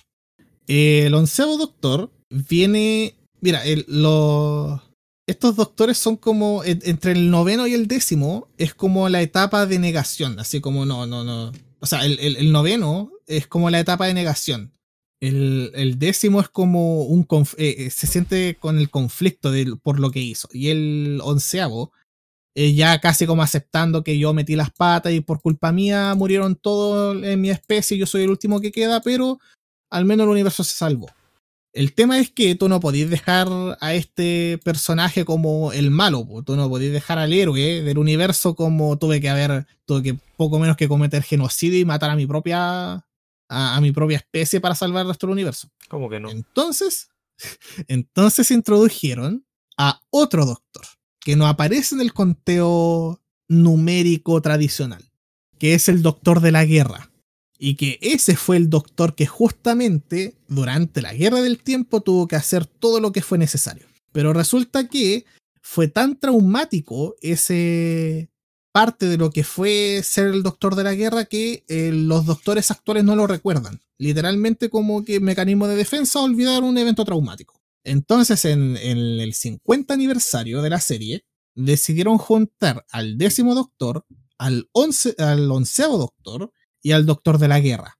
Y resulta que en ese especial del 50 aniversario, al final lo que pasó fue que eh, encontraron una forma de salvar Gallifrey con toda su gente dentro. Y en realidad eh, salvaron a Gallifrey y a toda la gente y al mismo tiempo salvaron al universo. Y los únicos que murieron ahí entre medio fueron los Daleks. Así que no fue una baja muy importante que digamos. El tema fue que para salvar a Gallifrey, literalmente tuvieron que teletransportarlo a otro universo. Y el doctor estaba como aliviado sabiendo de que ya, al menos yo no los maté a todos, están a salvo en otro universo que no puedo alcanzar, pero al menos están a salvo. Al menos ya no, ya, ya no tengo esa carga de que soy el último y de que yo los maté a todos. Ahora, este doctor también fue súper importante porque se supone de que el, si bien el doctor se puede regenerar, eh, en este punto el doctor tiene poco más o poco menos de 2000 años. Y se supone de que, al igual como los gatos, ¿cuántas vidas tiene un gato? Siete. Ya, siete vidas. Se supone que el doctor tenía 13 vidas. Pero este es el número 11. Entonces. Ah, pero no estamos contando al doctor de la guerra. Entonces, ¿ya son cuántas vidas? 12 vidas le debería quedar una más. Pero resulta que mientras él era el décimo doctor, en un momento también fue herido de guerra, o sea, de, eh, fue herido de muerte. Pero eh, de alguna forma, el doctor por no querer cambiar de rostro, no querer cambiar de cuerpo, se regeneró en el mismo cuerpo. Entonces, fueron los primeros ocho doctores. El noveno fue el doctor de la guerra. El décimo fue el primer doctor de la serie moderna. El de la película. No, no, no, no, el de la serie moderna. Porque están los ocho primeros, que son los primeros siete, más el octavo, que es el de la película. Ahí tenemos los ocho. Ya. El noveno. El noveno, que es el Doctor de la Guerra, que no aparece en el conteo tradicional. Ese es el noveno. El décimo vendría siendo el primer Doctor de la serie moderna, el que todos conocemos como el noveno. El once y doce vendrían siendo el mismo Doctor, ¿Por qué? Porque después se regeneró y después para no regenerarse en otro cuerpo, ocupó otra vida, pero en el mismo cuerpo. Entonces fue como un 2 por 1 Y al final, el que tradicionalmente se conoce como el onceavo doctor, vendría siendo el número 13. Y ahí se le acabaron sus 13 vidas. Y al final de, al final de este, de este doctor, cuando hicieron el, el especial del final de este doctor, resulta que él estaba viejo y iba a morir de viejo. Pero resulta que Gallifrey, el planeta Gallifrey, con todos sus habitantes, con los señores del tiempo, encontraron una forma de comunicarse desde el otro universo hacia el universo en el que estaba actualmente el Doctor. Y como el Doctor es el único que de este lado puede, por decir así, abrir la puerta para que Gallifrey regrese, desde Gallifrey, en una grieta entre los, entre los universos, decidió enviarle así como una recarga de vidas. Literalmente así como la regla era tú tienes 13 vidas, pero como te necesitamos para que, hablas, para que abras la puerta y nosotros podamos regresar, te vamos a regalar otras 13 vidas. Así que el doctor se regeneró. Y llegamos al doceavo doctor, al, menos en el conteo oficial. Este doctor es más frío porque pasó por muchas cosas, y quizás lo más eh, destacable de la era del, de este doctor, que lo interpretó Peter Capaldi, uno de mis eh, doctores favoritos. ¿Cuál es el...? El, viejo chascón. Viejo chascón. Ah, ya, ya, lo estoy buscando. Sí, no se estaba buscando cuáles eran. Hasta el doctor de la guerra lo busqué. Ya. Que me salía como un, un viejo con barba desaliñada. exacto. Ese es. ¿Cómo que se llamaba él? John Hart. Ese es el actor. Y para quienes no cachan quién es John Hart, en la película Alien, es la persona el, que es la primera es la persona de la que nace el alien cuando están eh, cuando están ahí en la nave espacial y están comiendo están tomando once y de repente empieza a sentir un dolor súper fuerte y se tira en la mesa y le sale guau el, el, alien de la guata él era aquí estoy viendo una foto con todos los doctores y el quinto doctor es como muy rubio sí el, el sexto doctor parece Willy Wonka, el antiguo. Sí. Ahí está el doctor de la guerra. Ese no cachaba el. A ver, este es el. El que sale como décimo doctor con una chaqueta de cuero. Sí. O sea, ese es el noveno. Eh, o sea, en la, en la, cronología oficial ese es el noveno, pero en realidad es el décimo porque el doctor de la guerra no tiene número. Sí, pues después viene el de color azul, el que está usando color azul, no sé quién es. El siguiente es el ese día sería el, décimo. Claro. ¿El, décimo qué actor es? Eh, David Tennant. Ah, ya, ese es como el que, el que siempre he visto que es como más loco. Sí. Después sigue otro un poco más serio con una chasquilla para el lado y con una humita. Sí. ¿Es el. ¿Pero eh, es uno viejo? No. ¿Canoso? No, ah, ya, entonces el que estáis viendo, el que estáis viendo es el onceavo doctor.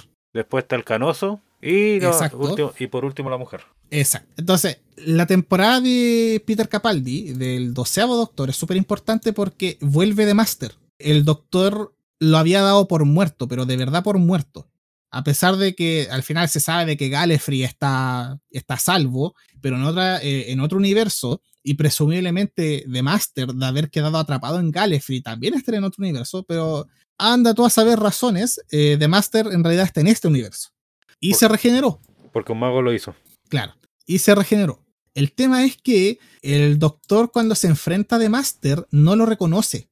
Generalmente eso siempre pasa, de que eh, The Master no da a conocer su identidad real hasta cierto punto. El tema es que el doctor igual hasta cierto grado como que sospecha un poquito así como este es The Master y toda la cuestión o no. Pero en este caso no, no tenía cómo sospecharlo porque resulta que cuando se regeneró, se regeneró en una mujer.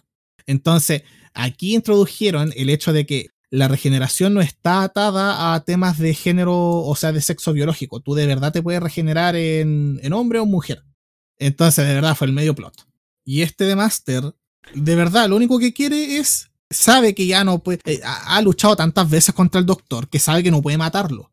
Así que lo único que quiere, y, ha intentado torturarlo y atormentarlo tantas veces, y tampoco le ha resultado que lo único que quiere hacer es tener una pelea en la que de verdad eh, gane nomás. Nada más. Tener una pelea en la que gane.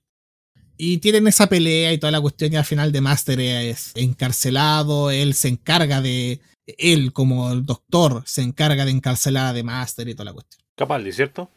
¿Ah? Capaldi. Capaldi. Eh, encierra de Master. Ahora, eh, obviamente este personaje que ahora es mujer no se llama The Master, que es el amo y que de hecho eh, The Master es masculino en inglés también, pues. No tiene. Eh, la forma femenina es Mistress. Entonces, ella ahora no se llama The Master, se llama Missy. ¿Por qué? Porque necesitaba ya, una forma elegante de decir The Mistress, como la, la ama. Parece muy señora inglesa. Sí, sí. De- o sea, de la época antigua. Sí. Con ese No, sí, es muy genial. Es es muy genial el peinado que usas, la forma de hablar, me encanta ella. De verdad que el, el papel lo hizo perfectamente. El tema es que al final de la era de Capaldi se juntan, así como en el pasado se han juntado más de un doctor, se han juntado más de dos, o más doctores. Ahora tenemos, al final de la era de Capaldi, que se juntaron dos máster. El mismo máster que conoció el décimo doctor y ahora Missy, que lo conoció eh, el doceavo doctor. Y se juntan siendo la misma persona y se coquetean. Y es como, es como en Loki, que se supone que son la. Son eh, con Sylvie y Loki, que como que se coquetean y toda la cuestión, pero aquí es con The Master, que es de verdad la misma persona, pero en distintos puntos de, eh, en distintos puntos de su propia vida. En el que en el pasado era hombre y ahora en el presente es mujer y como que se coquetea con sí mismo y, muy, muy narcisista. Y ahí viene lo que decías tú delante, po, de esto de que nadie es digno de, de hacerme daño, solo yo mismo. Porque al final de. Al final de ese. de ese arco, por decirlo de alguna forma, Eh, Missy decide quedarse con el doctor. En el sentido de que, mira, hemos peleado tanto, eh, hemos, hemos vivido tanto a lo largo de los milenios, porque ya son milenios a esta altura, en lo que lo único que hacemos es pelear, que yo de verdad echo de menos eh, a mi amigo de siempre, al amigo que siempre tuve, cuando, al amigo que siempre tuvimos cuando éramos niños, lo echo de menos. Entonces me voy a quedar con él y lo voy a acompañar y voy a ser su amigo de verdad, for real. Pero resulta que eh, The Master del pasado, cuando, eh, que es esta versión que sigue odiando muy intensamente al Doctor, como que no puede soportar la idea de que en el futuro se va a convertir en eso, en, en ella, y que va a querer quedarse al lado del Doctor, que la mata. Le hace un corte, o sea, le, le dispara con un, con un láser, y es un disparo tan, se- según sus propias palabras, es un disparo tan fuerte que sobrepasa la regeneración y que no va a poder regenerarse. Y Missy ahí es cuando también le, le da un, un corte mortal. Pero para que, él se, para que él se regenere, que se supone que vendría siendo lo que triggerea la regeneración de él en ella. Pero presumiblemente Missy muere ahí, eh, sin posibilidad de regenerarse. Y con eso termina el, el doceavo doctor. Y después viene, y como ahí introdujeron el hecho de que los doctores, o sea, los doctores, Los los Time del tiempo, Los lo- los Time Lords, Time Law.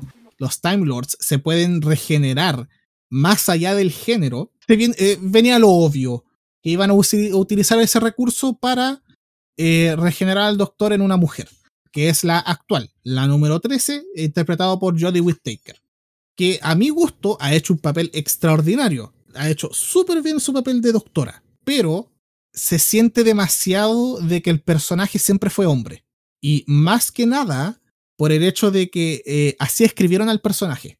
Eh, el guionista nuevo, el showrunner nuevo que tomó las riendas del programa cuando Jodie Whittaker fue elegida para ser la nueva doctora, sinceramente siento que este tipo no es capaz de escribir mujeres, de escribir papeles o personajes femeninos, porque todo más allá de que el doctor en algún momento dice, o sea, la doctora en algún momento dice así como, oh, no estoy acostumbrado a ser mujer, durante el resto de la serie, durante toda la serie, se siente demasiado de que se sigue comportando como hombre, aún siendo mujer. En el sentido clásico de. En el sentido clásico de la palabra. Así como que. Así como que. No, es que yo llevo la delantera y. Como típico protagonista masculino en el fondo. No se siente natural su liderazgo siendo mujer. No sé si me explico la verdad. Mm, Es un en- general, por lo que te, eh, te puedo entender, es que el personaje está construido como yo era hombre. Sí. Es que eso, eso, eso, eh, el personaje lo pudieron haber construido súper bien como mujer. Lo pudieron haber escrito súper bien como mujer. Porque de hecho, por ejemplo, con The Master, siendo Missy, lo hicieron espectacularmente. Porque de hecho, Master se jactaba de hacer uso de su feminidad y toda la cuestión para lograr lo que quería y todo lo que queráis. Y, de verdad que el personaje femenino de Missy es muy bueno. Pero el doctor que está interpretando Jodie Whittaker literalmente es el personaje de un hombre interpretado por una mujer. Y se nota demasiado a nivel de guion y a, a nivel de diálogo. Y de verdad que le quita un poquito de, de la fuerza que podría tener el personaje. Ahora, ¿qué introduce Jodie Whittaker a Doctor Who además de esto? Además del hecho de que se puede regenerar como mujer o como, o como hombre o como sea, es que agregaron a otra doctora, a otra doctora, a toda la línea, que es una doctora negra. Y, el y ella así como que dice, ya, a ver, yo no te recuerdo, así que tú tienes que ser de mi futuro, porque yo no me acuerdo de ti. Así que tú no eres de mi pasado, tú tienes que ser de mi futuro. Pero resulta que esta doctora también le dice así como, no, está equivocada. Tú tienes que ser de mi futuro porque yo a ti no te recuerdo. Así que tú tienes que ser de mi, tú tienes que ser de mi futuro, tú no eres de mi pasado porque yo a ti no te recuerdo. Y claro, pues resulta que al final eh, de toda esta maraña que hacen introduciendo a esta nueva doctora que no, no, no sabemos absolutamente de dónde, de dónde salió, se supone que ella es más antigua que el primer doctor. Ya. Entonces, se supone que el primer doctor que nosotros conocemos, se supone que de verdad era el primero, pero no, resulta que hay doctores antes que el primer doctor. Y ahí dejaron la embarra, porque de verdad el fandom explotó, incluyéndome, sobre qué acaban de hacer con el Lord de Doctor Who. O sea, de verdad no, no entiendo qué está pasando. Explíquenme, porfa, qué está pasando. Espera, eh, y al final. ¿Quién sería esa doctora? Mira, no tiene, no, no tiene número, pero es la doctora de Joe Martin, así se llama la, la actriz. deja buscarlo. Y de verdad que esta sería como, bota, pongámosle la doctora cero, de alguna forma. Ah, aquí la encontré. de verdad, digámosle como doctora cero, porque viene antes del primero. Y al menos ya sabemos que es anterior al primer doctor. Y eso está confirmado. Y bueno, rasgo, rasgo importante, es una mujer y es afroamericana. Entonces ahora ya no solamente el doctor se puede regenerar más allá del hecho de que pueda ser hombre o mujer, se puede regenerar más allá del hecho del color de piel. Y esto abre una, una historia gigantesca y de hecho se exploró la última temporada. Resulta que el doctor, la doctora, no es quien ella siempre pensó ser. En algún momento, Gallifrey, los líderes de Gallifrey, decidieron borrarle la, la, la memoria. Y con cada set de regeneraciones que ella iba teniendo, le iban borrando la memoria. Entonces el doctor pudo haber tenido incontables vidas pasadas. Y que Gallifrey, la gran cúpula de Gallifrey, de alguna forma se aprovechaba de eso. Le, podía sacar cierto provecho. Pero curiosamente, el nombre siempre fue el mismo. Doctor. Siempre fue el doctor. Siempre fue The Doctor. Y de verdad que aquí la cuestión, mira, es tan reciente que la cuestión de verdad se enreda demasiado. Y es muy reciente. Y, la historia de verdad que se enreda, pero muchísimo, muchísimo. Yo no sé, estoy viendo acá, estoy viendo un diagrama de, de Master. Ya. Y que me sale, ya, Missy es la 19... la decimonovena. Decimonovena más, eh, de Master. Y después sigo la, la veinteava. Claro, ah, sí, pues, porque Jodie Whittaker, Jodie Whittaker en algún momento se, la doctora, se encuentra con The Master de nuevo. Pero encuentro que tan relevante para la historia en realidad. O sea, sí es relevante porque The Master le dice básicamente, mira, el, el plot, el plot que metieron es este. Olvida absolutamente todo lo que dije, todo lo que hablé respecto al origen del Doctor.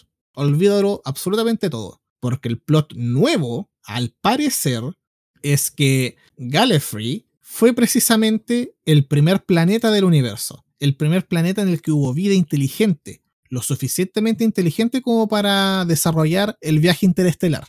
Hasta ese momento no tenían control de, del espacio-tiempo como para desarrollar el viaje en el tiempo, pero sí podían viajar entre estrellas y toda la cuestión. Y hubo una mujer que se llamaba Tecteum, que era una exploradora y que llegó a un planeta desconocido y que en ese planeta desconocido existía un gran monumento que apuntaba hacia el cielo del planeta y que parecía haber un portal y que abandonada en ese monumento había una niña. Tecteum se trajo a la niña a y empezó a experimentar con ella porque era desconocida, era una, claramente era, era ajena a Gallifrey.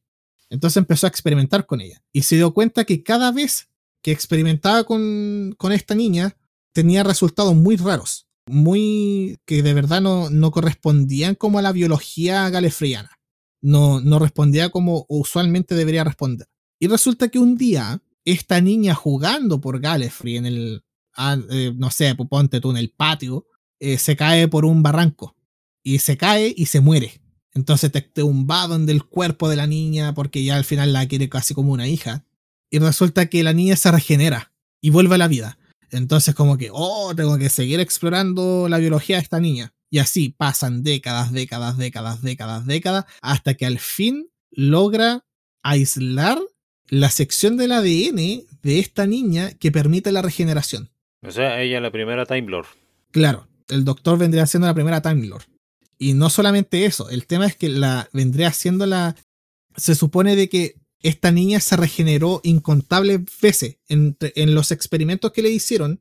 Muchas veces le la inducía a regenerarse y se regeneró muchísimas veces, más de las 13 que se supone que es por regla, como el límite de regeneración es posible. El tema es que al final Tecteum logró aislar como este, esta fracción de ADN que permite la regeneración y lo aplicó sobre ella misma. Y Tecteum se regeneró.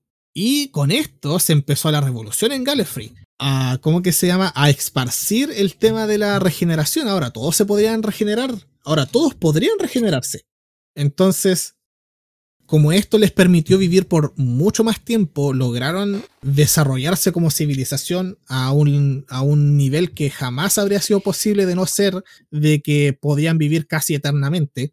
Y por el hecho de que también pudieron, gracias a esto y al, y al largo periodo de vida que llevaban, y gracias a la regeneración, desarrollar el viaje en el tiempo. Entonces, gracias básicamente a la experimentación que hicieron sobre el doctor, la doctora, Ah, pero es la de Joe eh, Martins. Claro, o sea, se supone que todos estos son la misma persona, pues. No, pero la niña que encontraron afuera era Joe Martin, ¿cierto? No, no, no, no, no, no. No, Joe Martin es una doctora onda. Muchas regeneraciones al futuro. La niña original se regeneró muchísimas veces. Ah, ya, ya te entendí. La niña original se regeneró muchísimas, muchísimas veces. Entonces, entonces la doctora que es Joe Martins es... Es un número desconocido. Es una doctora del futuro que volvió al pasado. No, no, no, no. La Mira, déjame terminar de explicar el, plot. El tema es que se supone que los Gallifrey existían los Gallifreyanos. Entre esos Tecteum. Y Tecteum encontró a esta niña, empezó a experimentar, logró aislar la, la regeneración y aplicarle hacia ella. Entonces ella, Tecteum, se transformó oficialmente en la primera señora del tiempo, porque ahora tenía esa facultad, era una galefreyana que se podía regenerar y empezó también a esparcir la regeneración a otras personas. No a todos los galefreyanos. Por eso después, por eso antes existía esta diferencia entre los galefreyanos comunes y corrientes y los señores del tiempo.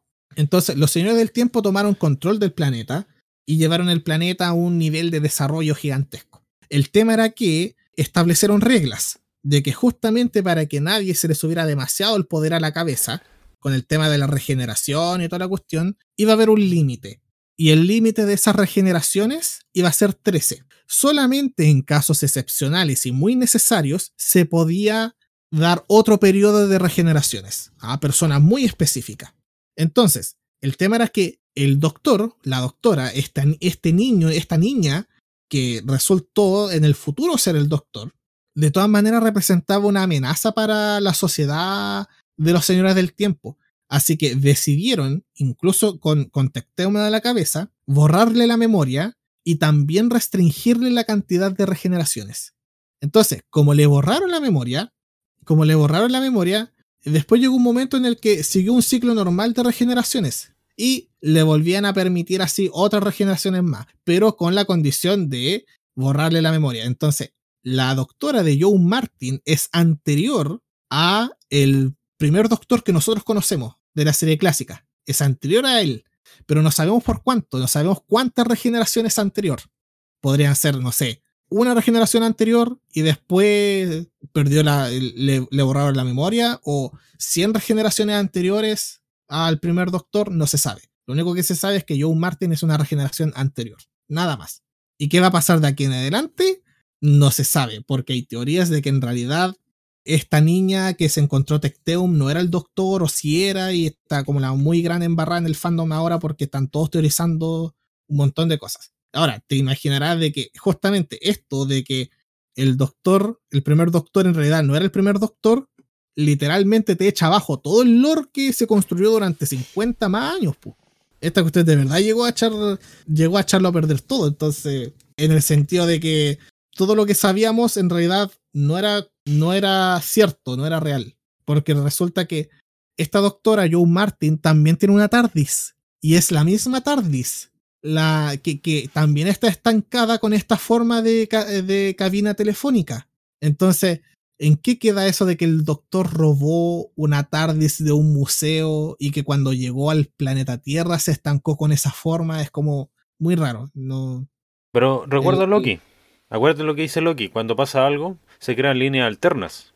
Entonces puede claro. ser un doctor de una línea alterna que se juntó por quizás qué motivo con la línea del, claro, del o sea, mira, de Doctor eh, Who.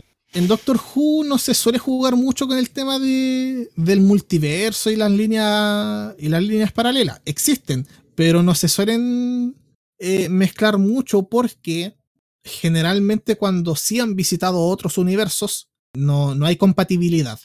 Pero así como cuando dos universos se cruzan, de verdad que por la naturaleza de ambos universos no hay compatibilidad y todo se va muy, muy a la, muy a la cresta. Entonces, vamos a ver qué pasa en realidad. Ahora se supone que viene otro doctor, que eh, Jodie Whittaker va a dejar de ser la doctora y se va a reencarnar en un actor, un hombre afroamericano. Así que vamos a ver qué pasa en realidad. Y, en, y a grandes, bueno, Eh. sí, de, y de verdad que a grandes rasgos eso Doctor Who. Debo, debo cambiar un poco el hecho de afroamericano porque es afrodescendiente. Sí, tenéis razón, toda la razón. Afrodescendiente, porque es británico. Sí, pues no, el afroamericano es de, de este lado del charco. De Estados Unidos. Sí, de Estados Unidos. Hasta los, los de Centroamérica que tienen el mismo test de color deberían también ser afroamericanos. Sí, técnicamente, Técnicamente. sí, porque sí, porque estamos en América. Porque América es un continente, no un país. ¿Y terminaste tu charla, Ted? Sí, terminé mi charla TED. Gracias por asistir. Eh, al final pueden encontrar recuerditos, chapitas, poleras, toda la cuestión. De verdad que Doctor Who es una serie muy, muy buena, así que véanla. Y eso, pues, gente, muchas gracias por asistir a mi charla. Ya compraron chapitas, eh, hay poleras también en el fondo. Me voy a ganar en una mesita ahí firmando autógrafos. Gracias por asistir a la charla. ¿Algo más? ¿Un ranteo hacia otra serie? Mira, en realidad lo que voy a decir es que eh, si tienen la oportunidad, péguense una miradita a Doctor Who. No les voy a decir de que partan desde el principio la cuestión porque en realidad no es necesario y de verdad que puede ser súper latero para alguien que no tiene absolutamente ningún contacto con la serie, no ha tenido ningún contacto con la serie el, el empezar así. Así que, ¿qué episodios les recomiendo? Eh, ¿De la película en adelante? no, fíjate, hay un episodio muy bueno que se llama eh, Blink, así como parpadeo, que es del décimo doctor, es de la era del décimo doctor, que es... ¿Qué temporada? Es el episodio número 10 de la tercera temporada de la serie moderna. Específicamente de la serie moderna. Eh, temporada 3, episodio 10. Blink se. De verdad que un episodio de, de introducción como a, a Doctor Who que a mucha gente lo deja bien enganchado de la serie. Entonces puede ser como buen, buen inicio. Ahora, un favorito personal es el episodio de, de Van Gogh. ¿De qué? Eh, eh, el episodio de Van Gogh. De Van Hay un Gogh. episodio. Sí, hay un episodio. Porque eso es algo. pues, se me olvidó decirlo. Pero eh, Doctor Who, algo muy genial que tiene es que no solamente viaja en el espacio y en el tiempo, así como fuera del planeta Tierra, también lo hace aquí en el planeta Tierra. Entonces viaja en el pasado, por ejemplo, no sé, pues, vas viajando con algún humano y como que, oye, ¿tenía algún personaje histórico que te gustaría conocer? Por ejemplo, a ti, Pagín, ¿qué personaje histórico te gustaría conocer? En este momento, Sí, o alguien que siempre he querido conocer. la verdad, no, ninguno. Ya, gracias por decir Vice Van Gogh. en por ejemplo, no. el doctor. No es uno de mis artistas favoritos. Ya, no, pero eh, el tema es que, por ejemplo, eh, el, el onceavo doctor a su acompañante le pregunta en un momento así como, oye, tenía eh, o sea, ¿qu- ¿quieres conocer a alguien y toda la cuestión? Y van, a, van al pasado y conocen a Vincent Van Gogh. Y de verdad que es un episodio precioso. Es un episodio muy bonito, muy genial, que te introduce justamente al tema del viaje en el tiempo que realiza el doctor y las aventuras que vive porque de verdad conocen a, a Van Gogh. Y este es el episodio, el episodio se llama Vincent y el Doctor y es el episodio número 10 de la quinta temporada. Así que esos dos episodios les dejo en caso de que quieran de alguna forma como introducirse a Doctor Who, como a ver si, como para probar a ver si acaso enganchan con la serie, esos dos episodios. Y algo más, quizás Doctor Who no lo han escuchado tantas veces porque es bien underground en el sentido de que no es tan conocida más allá de los grupos onda hardcore como ñoños en lo que se refiere a ciencia ficción. De hecho, por ejemplo, Star Trek es mucho más conocido. Tú podías hacer el, el saludo vulcano, en el que separáis la, levantáis la manita y separáis los dedos. Y que ahora de hecho hay un emoji de eso. ¿En serio? Y tú se lo mostráis como a. Sí, hay un emoji de, del saludo vulcano. Entonces, tú se lo. Tú hacías ese saludo a cualquier persona hoy día. Y lo más probable es que jamás en su vida hayan visto Star Trek. Y que no tengan ni idea que viene de Star Trek. Y que la cuestión se llama saludo vulcano. De hecho, a mí se me olvidó hace un rato. Sí, yo se lo tuve que decir. Sí. Pero la gente lo ve y cacha así, pero casi automáticamente, ah, esto es de alguna cuestión súper ñoña y es muy ñoña y de ciencia ficción. Era, lo saben al tiro. En cambio, tú les podéis poner la TARDIS, que es quizás el icono de Doctor Who al frente a alguien, y la mayoría de las personas lo va a pasar desapercibido porque no va a cachar. Porque de verdad es una serie muy, así como muy underground es muy buena. Por algo la BBC la ha mantenido de verdad viva durante todo este tiempo. Por eso la BBC la trajo de vuelta a la vida, porque de verdad es muy buena. Y algo que se te olvidó decir, que yo sé que sí pasa, es que los últimos doctores y la doctora son fanboys de Doctor Who. Ah, sí, pues, eso es lo otro. Pues. Los, los, actores de, de Doctor Who, al menos desde el segundo en adelante, conocen la obra el segundo doctor veía a Doctor Who y en cuanto se enteró de que estaban haciendo casting justamente para ese papel, con el secretismo de que el doctor se iba a regenerar toda la cuestión, eh, y quedó, pues, y él era fan de la, de la serie. Pero, por ejemplo, los últimos doctores, específicamente Peter Capaldi y Jodie Whittaker, han sido muy fanáticos de la serie. Y de verdad, eh, de hecho, eh, Peter Capaldi fue parte del club de fans de Doctor Who cuando era niño y otro dato interesante, por ejemplo, de los actores. El décimo doctor está. Eh, el décimo doctor es yerno del séptimo doctor. Creo que. Creo que el séptimo doctor. Ahí no sé. O era el sexto. Bueno, alguno de los doctores. Del sexto doctor. ¿Ya? No, me equivoco. Vuelta para atrás. Quinto doctor. Quinto doctor. Más para atrás. el quinto. Sí, mira. El quinto doctor. El que, el que, que es medio rubio y que de hecho, por ejemplo, en el, en la chaqueta tiene una tiene como un puerro en la chaqueta. ¿Ya? E, ese doctor, obviamente el, actor tuvo una hija y la hija está casada con David Tennant, que es el décimo doctor. Y en la serie de moderna de Doctor Who, la esposa de David Tennant, la hija del quinto doctor, interpreta a la hija del doctor en la serie. ¿Qué? Porque sí, el doctor, el doctor tiene una hija en la serie, no una hija eh, biológica en el sentido convencional, es casi como una hija clon. Ah, una hija Pero sí, pero eso, ella en la serie interpreta a la hija del doctor y está casada en la vida real con el actor del doctor. Y en la vida real también es hija de uno de los actores del doctor. Entonces, de verdad, la serie está eh, generalmente eh, rodeada de muchos fanboys. Sí, tratan de, tratan de traer fanboys y fangirls a la serie y les funciona porque actúan tan bien cuando es una serie que de verdad les gusta y funciona muy bien. Así que si quieren ver una serie, aparte de que sea de ciencia ficción, en la que tú veáis que de verdad los actores se comprometen con los personajes y que por lo mismo hacen tremendo trabajo de actuación, Doctor Who es la serie para ver. Consulta, ¿terminaste? Sí, terminé. Adelante, tira tu ranteo que sé que queréis tirar. Bueno, sí, tengo un pequeño ranteo. Esto lo vamos a hacer en la conclusión porque en verdad es un momento idóneo, ya que no, queremos, no queremos permear el capítulo con esto. Porque si es el comienzo, va a quedar como, ah, ya está un capítulo de ranteo donde vamos a decir puras weas de cierto tema. pero no, es preferentemente escuchar lo que viene siendo el, contenido del capítulo, que viene siendo Doctor Who, y después posiblemente un ranteo, ahora en la conclusión. Porque, bueno, esta semana se realizó, o se está realizando, porque en esta semana de grabación. se está llevando a cabo todavía. Sí, se está llevando a cabo. cuando salga este capítulo ya va a ser la semana anterior. Sí. el, De hecho, pero mira, eh, un, poquito, un poquito de contexto. En el capítulo de 31 minutos, ¿fue en el de 31 minutos? Sí, fue en el 31 minutos. Acuérdate que yo le Eh, dije, yo dije esa cuestión de eh, te quiero fractal.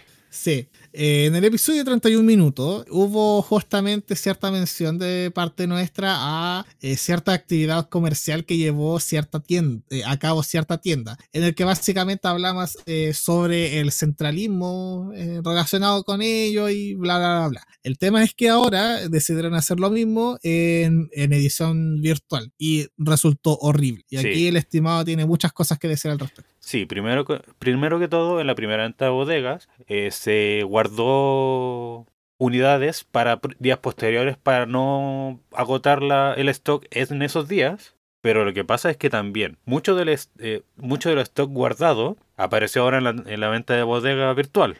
Entonces eso me genera un poco de malestar en el, en el hecho de que, ay, esas, esas unidades están guardadas ahora, pero se pudieron haber ido antes. Y yo, o- o- yo tal vez hubiera podido conseguir algo, lo cual digo, ah, ya fueron unos amigos, lo que yo quería estaba como pseudo escaso, después me, después me contaron que hubo re- eh, reposición en los siguientes días para que la gente igual siguiera interesada, pero ahora hicieron la, la venta de bodega virtual y fue un asco, fue un bodrio, fue algo paupérrimo, algo que no vale la pena. La, la cantidad de productos que habían era limitada y con, eh, con baja cantidad de stock. Lo, lo más que tenía stock obviamente era el Catán.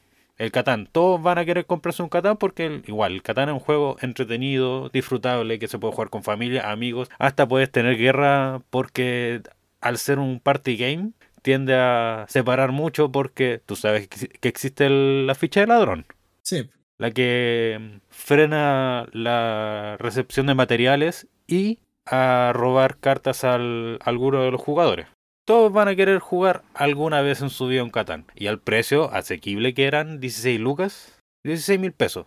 Entonces, obviamente eso se iba a, a agotar fácilmente. Si total, recién hoy día pudo volver, día no diré, porque tuvo el primer día, el lunes, empezó obviamente la venta bodega y esta venta bodega empezó mal. Implementó tarde una función que tuvo que haber implementado antes, que era la función de eh, fila virtual. Al no, tener la fila virtual se agolparon todos los que querían comprar y bajaron la página por el tráfico constante de personas intentando e intentando e intentando poder entrar a la venta de bodega, porque muchos queríamos entrar y poder comprar algo a bajo costo, porque no nunca vaya a poder volver a ver otra venta de bodega así. Claro, son súper. De por sí las ventas de bodega ya son escasas y más encima ver una venta de bodega online, no, súper difícil. Lo segundo que pasó es que eh, muchas de las personas que comentaron en los canales de Devir, porque sí, la venta de bodega fue en Devir, estaban dando una idea a los mismos usuarios, no, ¿Compradores? o sea, lo- no, no a los compradores, a los vendedores, de que podrían limitar la, la cantidad de venta de productos por Ah, cabeza. sí. No digo la cantidad de productos en sí como, ay, usted se puede llevar cinco unidades de todo lo que tenemos aquí, sino que eh, usted se puede llevar, ya, puede llevarse uno de cada cosa, como lo hicieron en la venta de bodega, la física, pero aquí no, es con, sin límite de stock, o sea, podía llegar una un O tipo sea, de una... literal, yo, o sea, literal, yo podía llegar con 3 millones de pesos y me llevo todo lo que yo quiera eh, porque tengo 3 millones de pesos y no Sí. tengo límite de compra. Sí, entonces muchas personas andaban consultando si una se iba a reponer el stock a los días siguientes, lo cual no creo. Tendría que ver mañana para ver si hay algún cambio, lo cual haré, solo para ver qué pasa. Se perdieron dos días de venta de bodega. El día lunes, que no se pudo comprar nada, algunos pudieron comprar y tuvieron suerte. Y a la tarde votaron la página por ellos mismos bajaron la página para supuestamente solucionar los problemas, lo cual no solucionaron. Yo por suerte, un momento antes de que ba- bajara la página, pude llenar el, no, no digamos llenar el carrito, sino que dejar en el carrito algunos productos que yo quería ver y se guardaron. Entonces, al día de hoy, cuando pude entrar, yo los pude comprar, no tuve problema, ya los tenía guardados, entonces yo fui, pagué y listo. Pero otras personas no, no pudieron, ahora estoy viendo el listado de productos que quedan y no queda nada. Supuestamente el Catán que tenía mucha cantidad ya se agotó. Productos que muchas personas querían ya se fueron. La canti- el listado de productos no fue lo suficientemente grande como para una venta de bodega virtual porque si se hace la comparación al listado antiguo, creo que el listado antiguo era de, de dos hasta tres veces más grande del listado actual. El listado actual eran 260 productos. Y digo eran porque ya no quedan. Y el anterior era por lo menos tres veces más, dos a tres veces más grande porque una tenía más juegos de mesas, obviamente, y aparte tenía juegos de carta como Yu-Gi-Oh, como Pokémon en su venta bodega, porque un amigo de nosotros fue y pudo conseguir algo, otro amigo mío fue y consiguió harto. Entonces, de por sí creo que la venta de bodega virtual fue mal planteada. En sí, como tú puedes decir ahora en temas de redes, Claro, o sea, mi opinión profesional, y sí, mi opinión profesional al respecto, es que simplemente no hubo una planificación tecnológica adecuada detrás. Porque viendo justamente mientras estaba quedando la embarrada en la página, me di cuenta, pude investigar e, e, identificar cuáles eran las tecnologías que estaban usando para hacer la página, para hostear el ambiente en el que estaban haciendo las ventas. Y la verdad me parece una planificación que sirve para el día a día, pero no para, no para un evento como este. Ahora, hay que tener en cuenta algo.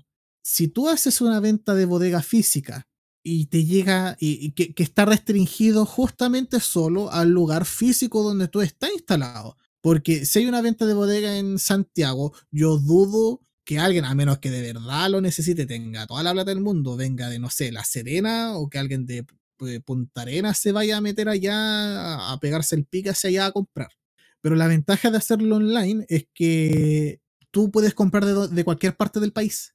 Y yo creo que eso fue algo que ellos simplemente no tuvieron en cuenta, la cantidad de gente, aparte de la zona en la que ellos suelen vender físicamente, que iba, a pensar en comprar cartas Pokémon, cartas Yugi, eh, Em, Todas las que tengan y todos los juegos de mesas que tengan. Eh, debo decir que solo eran juegos de mesa, no habían cartas. No estaban las cartas, no estaban no, estaban las cartas, solo no, ah, no, había ningún TCG, había solo juegos de cartas. O sea, habían juegos de cartas, pero formato juegos de mesa. Ah, ya. Ya, pero no importa, más allá de eso, más allá de eso, el hecho de que tú estuvieras haciendo una venta bodega que por internet te abre el público un montón. Entonces, no haber hecho una, una planificación en el sentido de fortalecer la, infraestructura. Si tú tienes visto de que vas a recibir miles de personas, como seguramente sucedió, fácilmente pudieron haber migrado sus servicios, no sé, a Amazon, que son relativamente baratos y muy, muy estable, y lo digo porque en una oportunidad tuve que hacer uso de esos servicios para un evento masivo, más de 15.000 personas visitando la página al mismo tiempo, y con Amazon se pudo lograr con, una, y, usando una infraestructura muy similar a la que ellos estaban usando, solamente llevándonos el ambiente a un sistema más robusto. Se pudo haber evitado. Dijeron, por ejemplo, de que sufrieron un ataque de denegación de servicio, el famoso DDoS. Yo no puedo negar y decir tajantemente eso es mentira, porque pudo haber pasado, sí, ataque de DDoS hay todos los días, a un montón de, a un montón de páginas, especialmente páginas de e-commerce, especialmente a pymes, porque intentan botarle su servicio y mientras el servicio está abajo, bota, meterse en los datos bancarios y, y hackear todo lo posible. Así que no puedo llegar y decir esta cuestión es falso. Pero incluso si fuera, incluso si es real, la infraestructura que, que tenían preparada, teniendo en cuenta sobre todo de que iban a, iban a estar vendiendo, iban a estar, iba a llegar gente de todas partes, tenían que estar preparados para muchas visitas y no lo estuvieron. Así que creo yo de que simplemente, eh, al menos lo técnico, no estuvieron, nunca, nunca pensaron o, o lo vieron muy liviano o lo vieron muy liviano. No puedo, no, no, no puedo establecerlo de otra forma. Simplemente no se prepararon lo suficiente. Sí, no, yo creo que no hicieron los, estudios, los estudios necesarios. Pues si vaya, vaya a ser. Eh, ¿Tienes pensado hacer una venta bodega online? Tienes diferentes tipos de redes sociales como Facebook, Instagram, donde puedes consultar cuál, eh, si, hubiera una venta de bodega, eh, ¿usted estaría interesado? Sí, no. Sí, Entonces, eso es como una, una fosa más fácil más podido, Ahí quizá habrían podido hacer un catastro de, ya, a ver, este, mira, no solamente tenemos, obviamente va a haber gente de distintos puntos del país interesada en venir a comprar, eh, a la tienda online. Pero, ¿cuánto es el volumen de gente que estaríamos, de, cuántos, de cuánta gente estamos hablando al final? Y eso fue algo que simplemente no se tomó en cuenta. Sí, yo también siento que el, de por sí todo fue mal planeado. De por- también de por sí echarle una culpa a una de- un ataque de DDoS puede ser un tanto apresurado. Como si... A ver, ¿cuándo fue? Ya, eh, la venta de bodega empezó a las 10 de la mañana, cayó. Y a como a las 1 o 2 de la tarde dijeron, no, sufrimos un ataque de, de DDoS. O sea, Y a Sí, las 5 o eh, 6 de la tarde relativamente- bajaron la página. O sea, tú podías establecer así como relativamente rápido de que sufriste un ataque, porque en realidad lo que ellos no están, ellos lo que no están transparentando, eh, y que de hecho es muy raro que, lo, que alguien lo transparente a, a ese nivel, decir recibimos tantas visitas en tanto tiempo. Si me dijeran, por ejemplo, recibimos un millón de consultas en menos de un minuto, ya sí, era un ataque de denegación de servicio, claramente. Pero en una de esas, no sé, simplemente recibieron un gran volumen de personas y el servidor colapsó. Y como al final un ataque de denegación de servicio es consulta tras consulta tras consulta tras consulta en un breve periodo de tiempo, no sé, se puede confundir. Insisto, no puedo decir a ciencia cierta esta cuestión es cierta o esta cuestión es, falsa, pero para mí lo que demuestra es que simplemente no hubo una preparación técnica lo suficientemente anticipada y seria como para afrontar el hecho de que iban a vender, iban a hacer una venta de bodega online. Sí, todo esto es referente a David Chile. Yo ya creo que esto ya fue mm, todo el ranteo que vamos a hacer hacia la, tienda- eh, la venta de Sí. bodega de David Chile, pero eh, David Internacional, eh, de España, España, no sé de qué sector es, Que viva España. eh, por estos meses está cumpliendo 35 años. Felicidades a ellos, pero eh, su filial en Chile está, está dejando la vara muy baja en cuanto a eventos así. Claro. Pero bueno, eso fue el capítulo de Doctor Who. Y eso fue el, el último ranteo de 10 minutos. Claro. Traté de no, de no usar palabras malsonantes. Y salió bastante bien. Sí, dentro de todo salió bien. Así que, nos vemos. Adiós.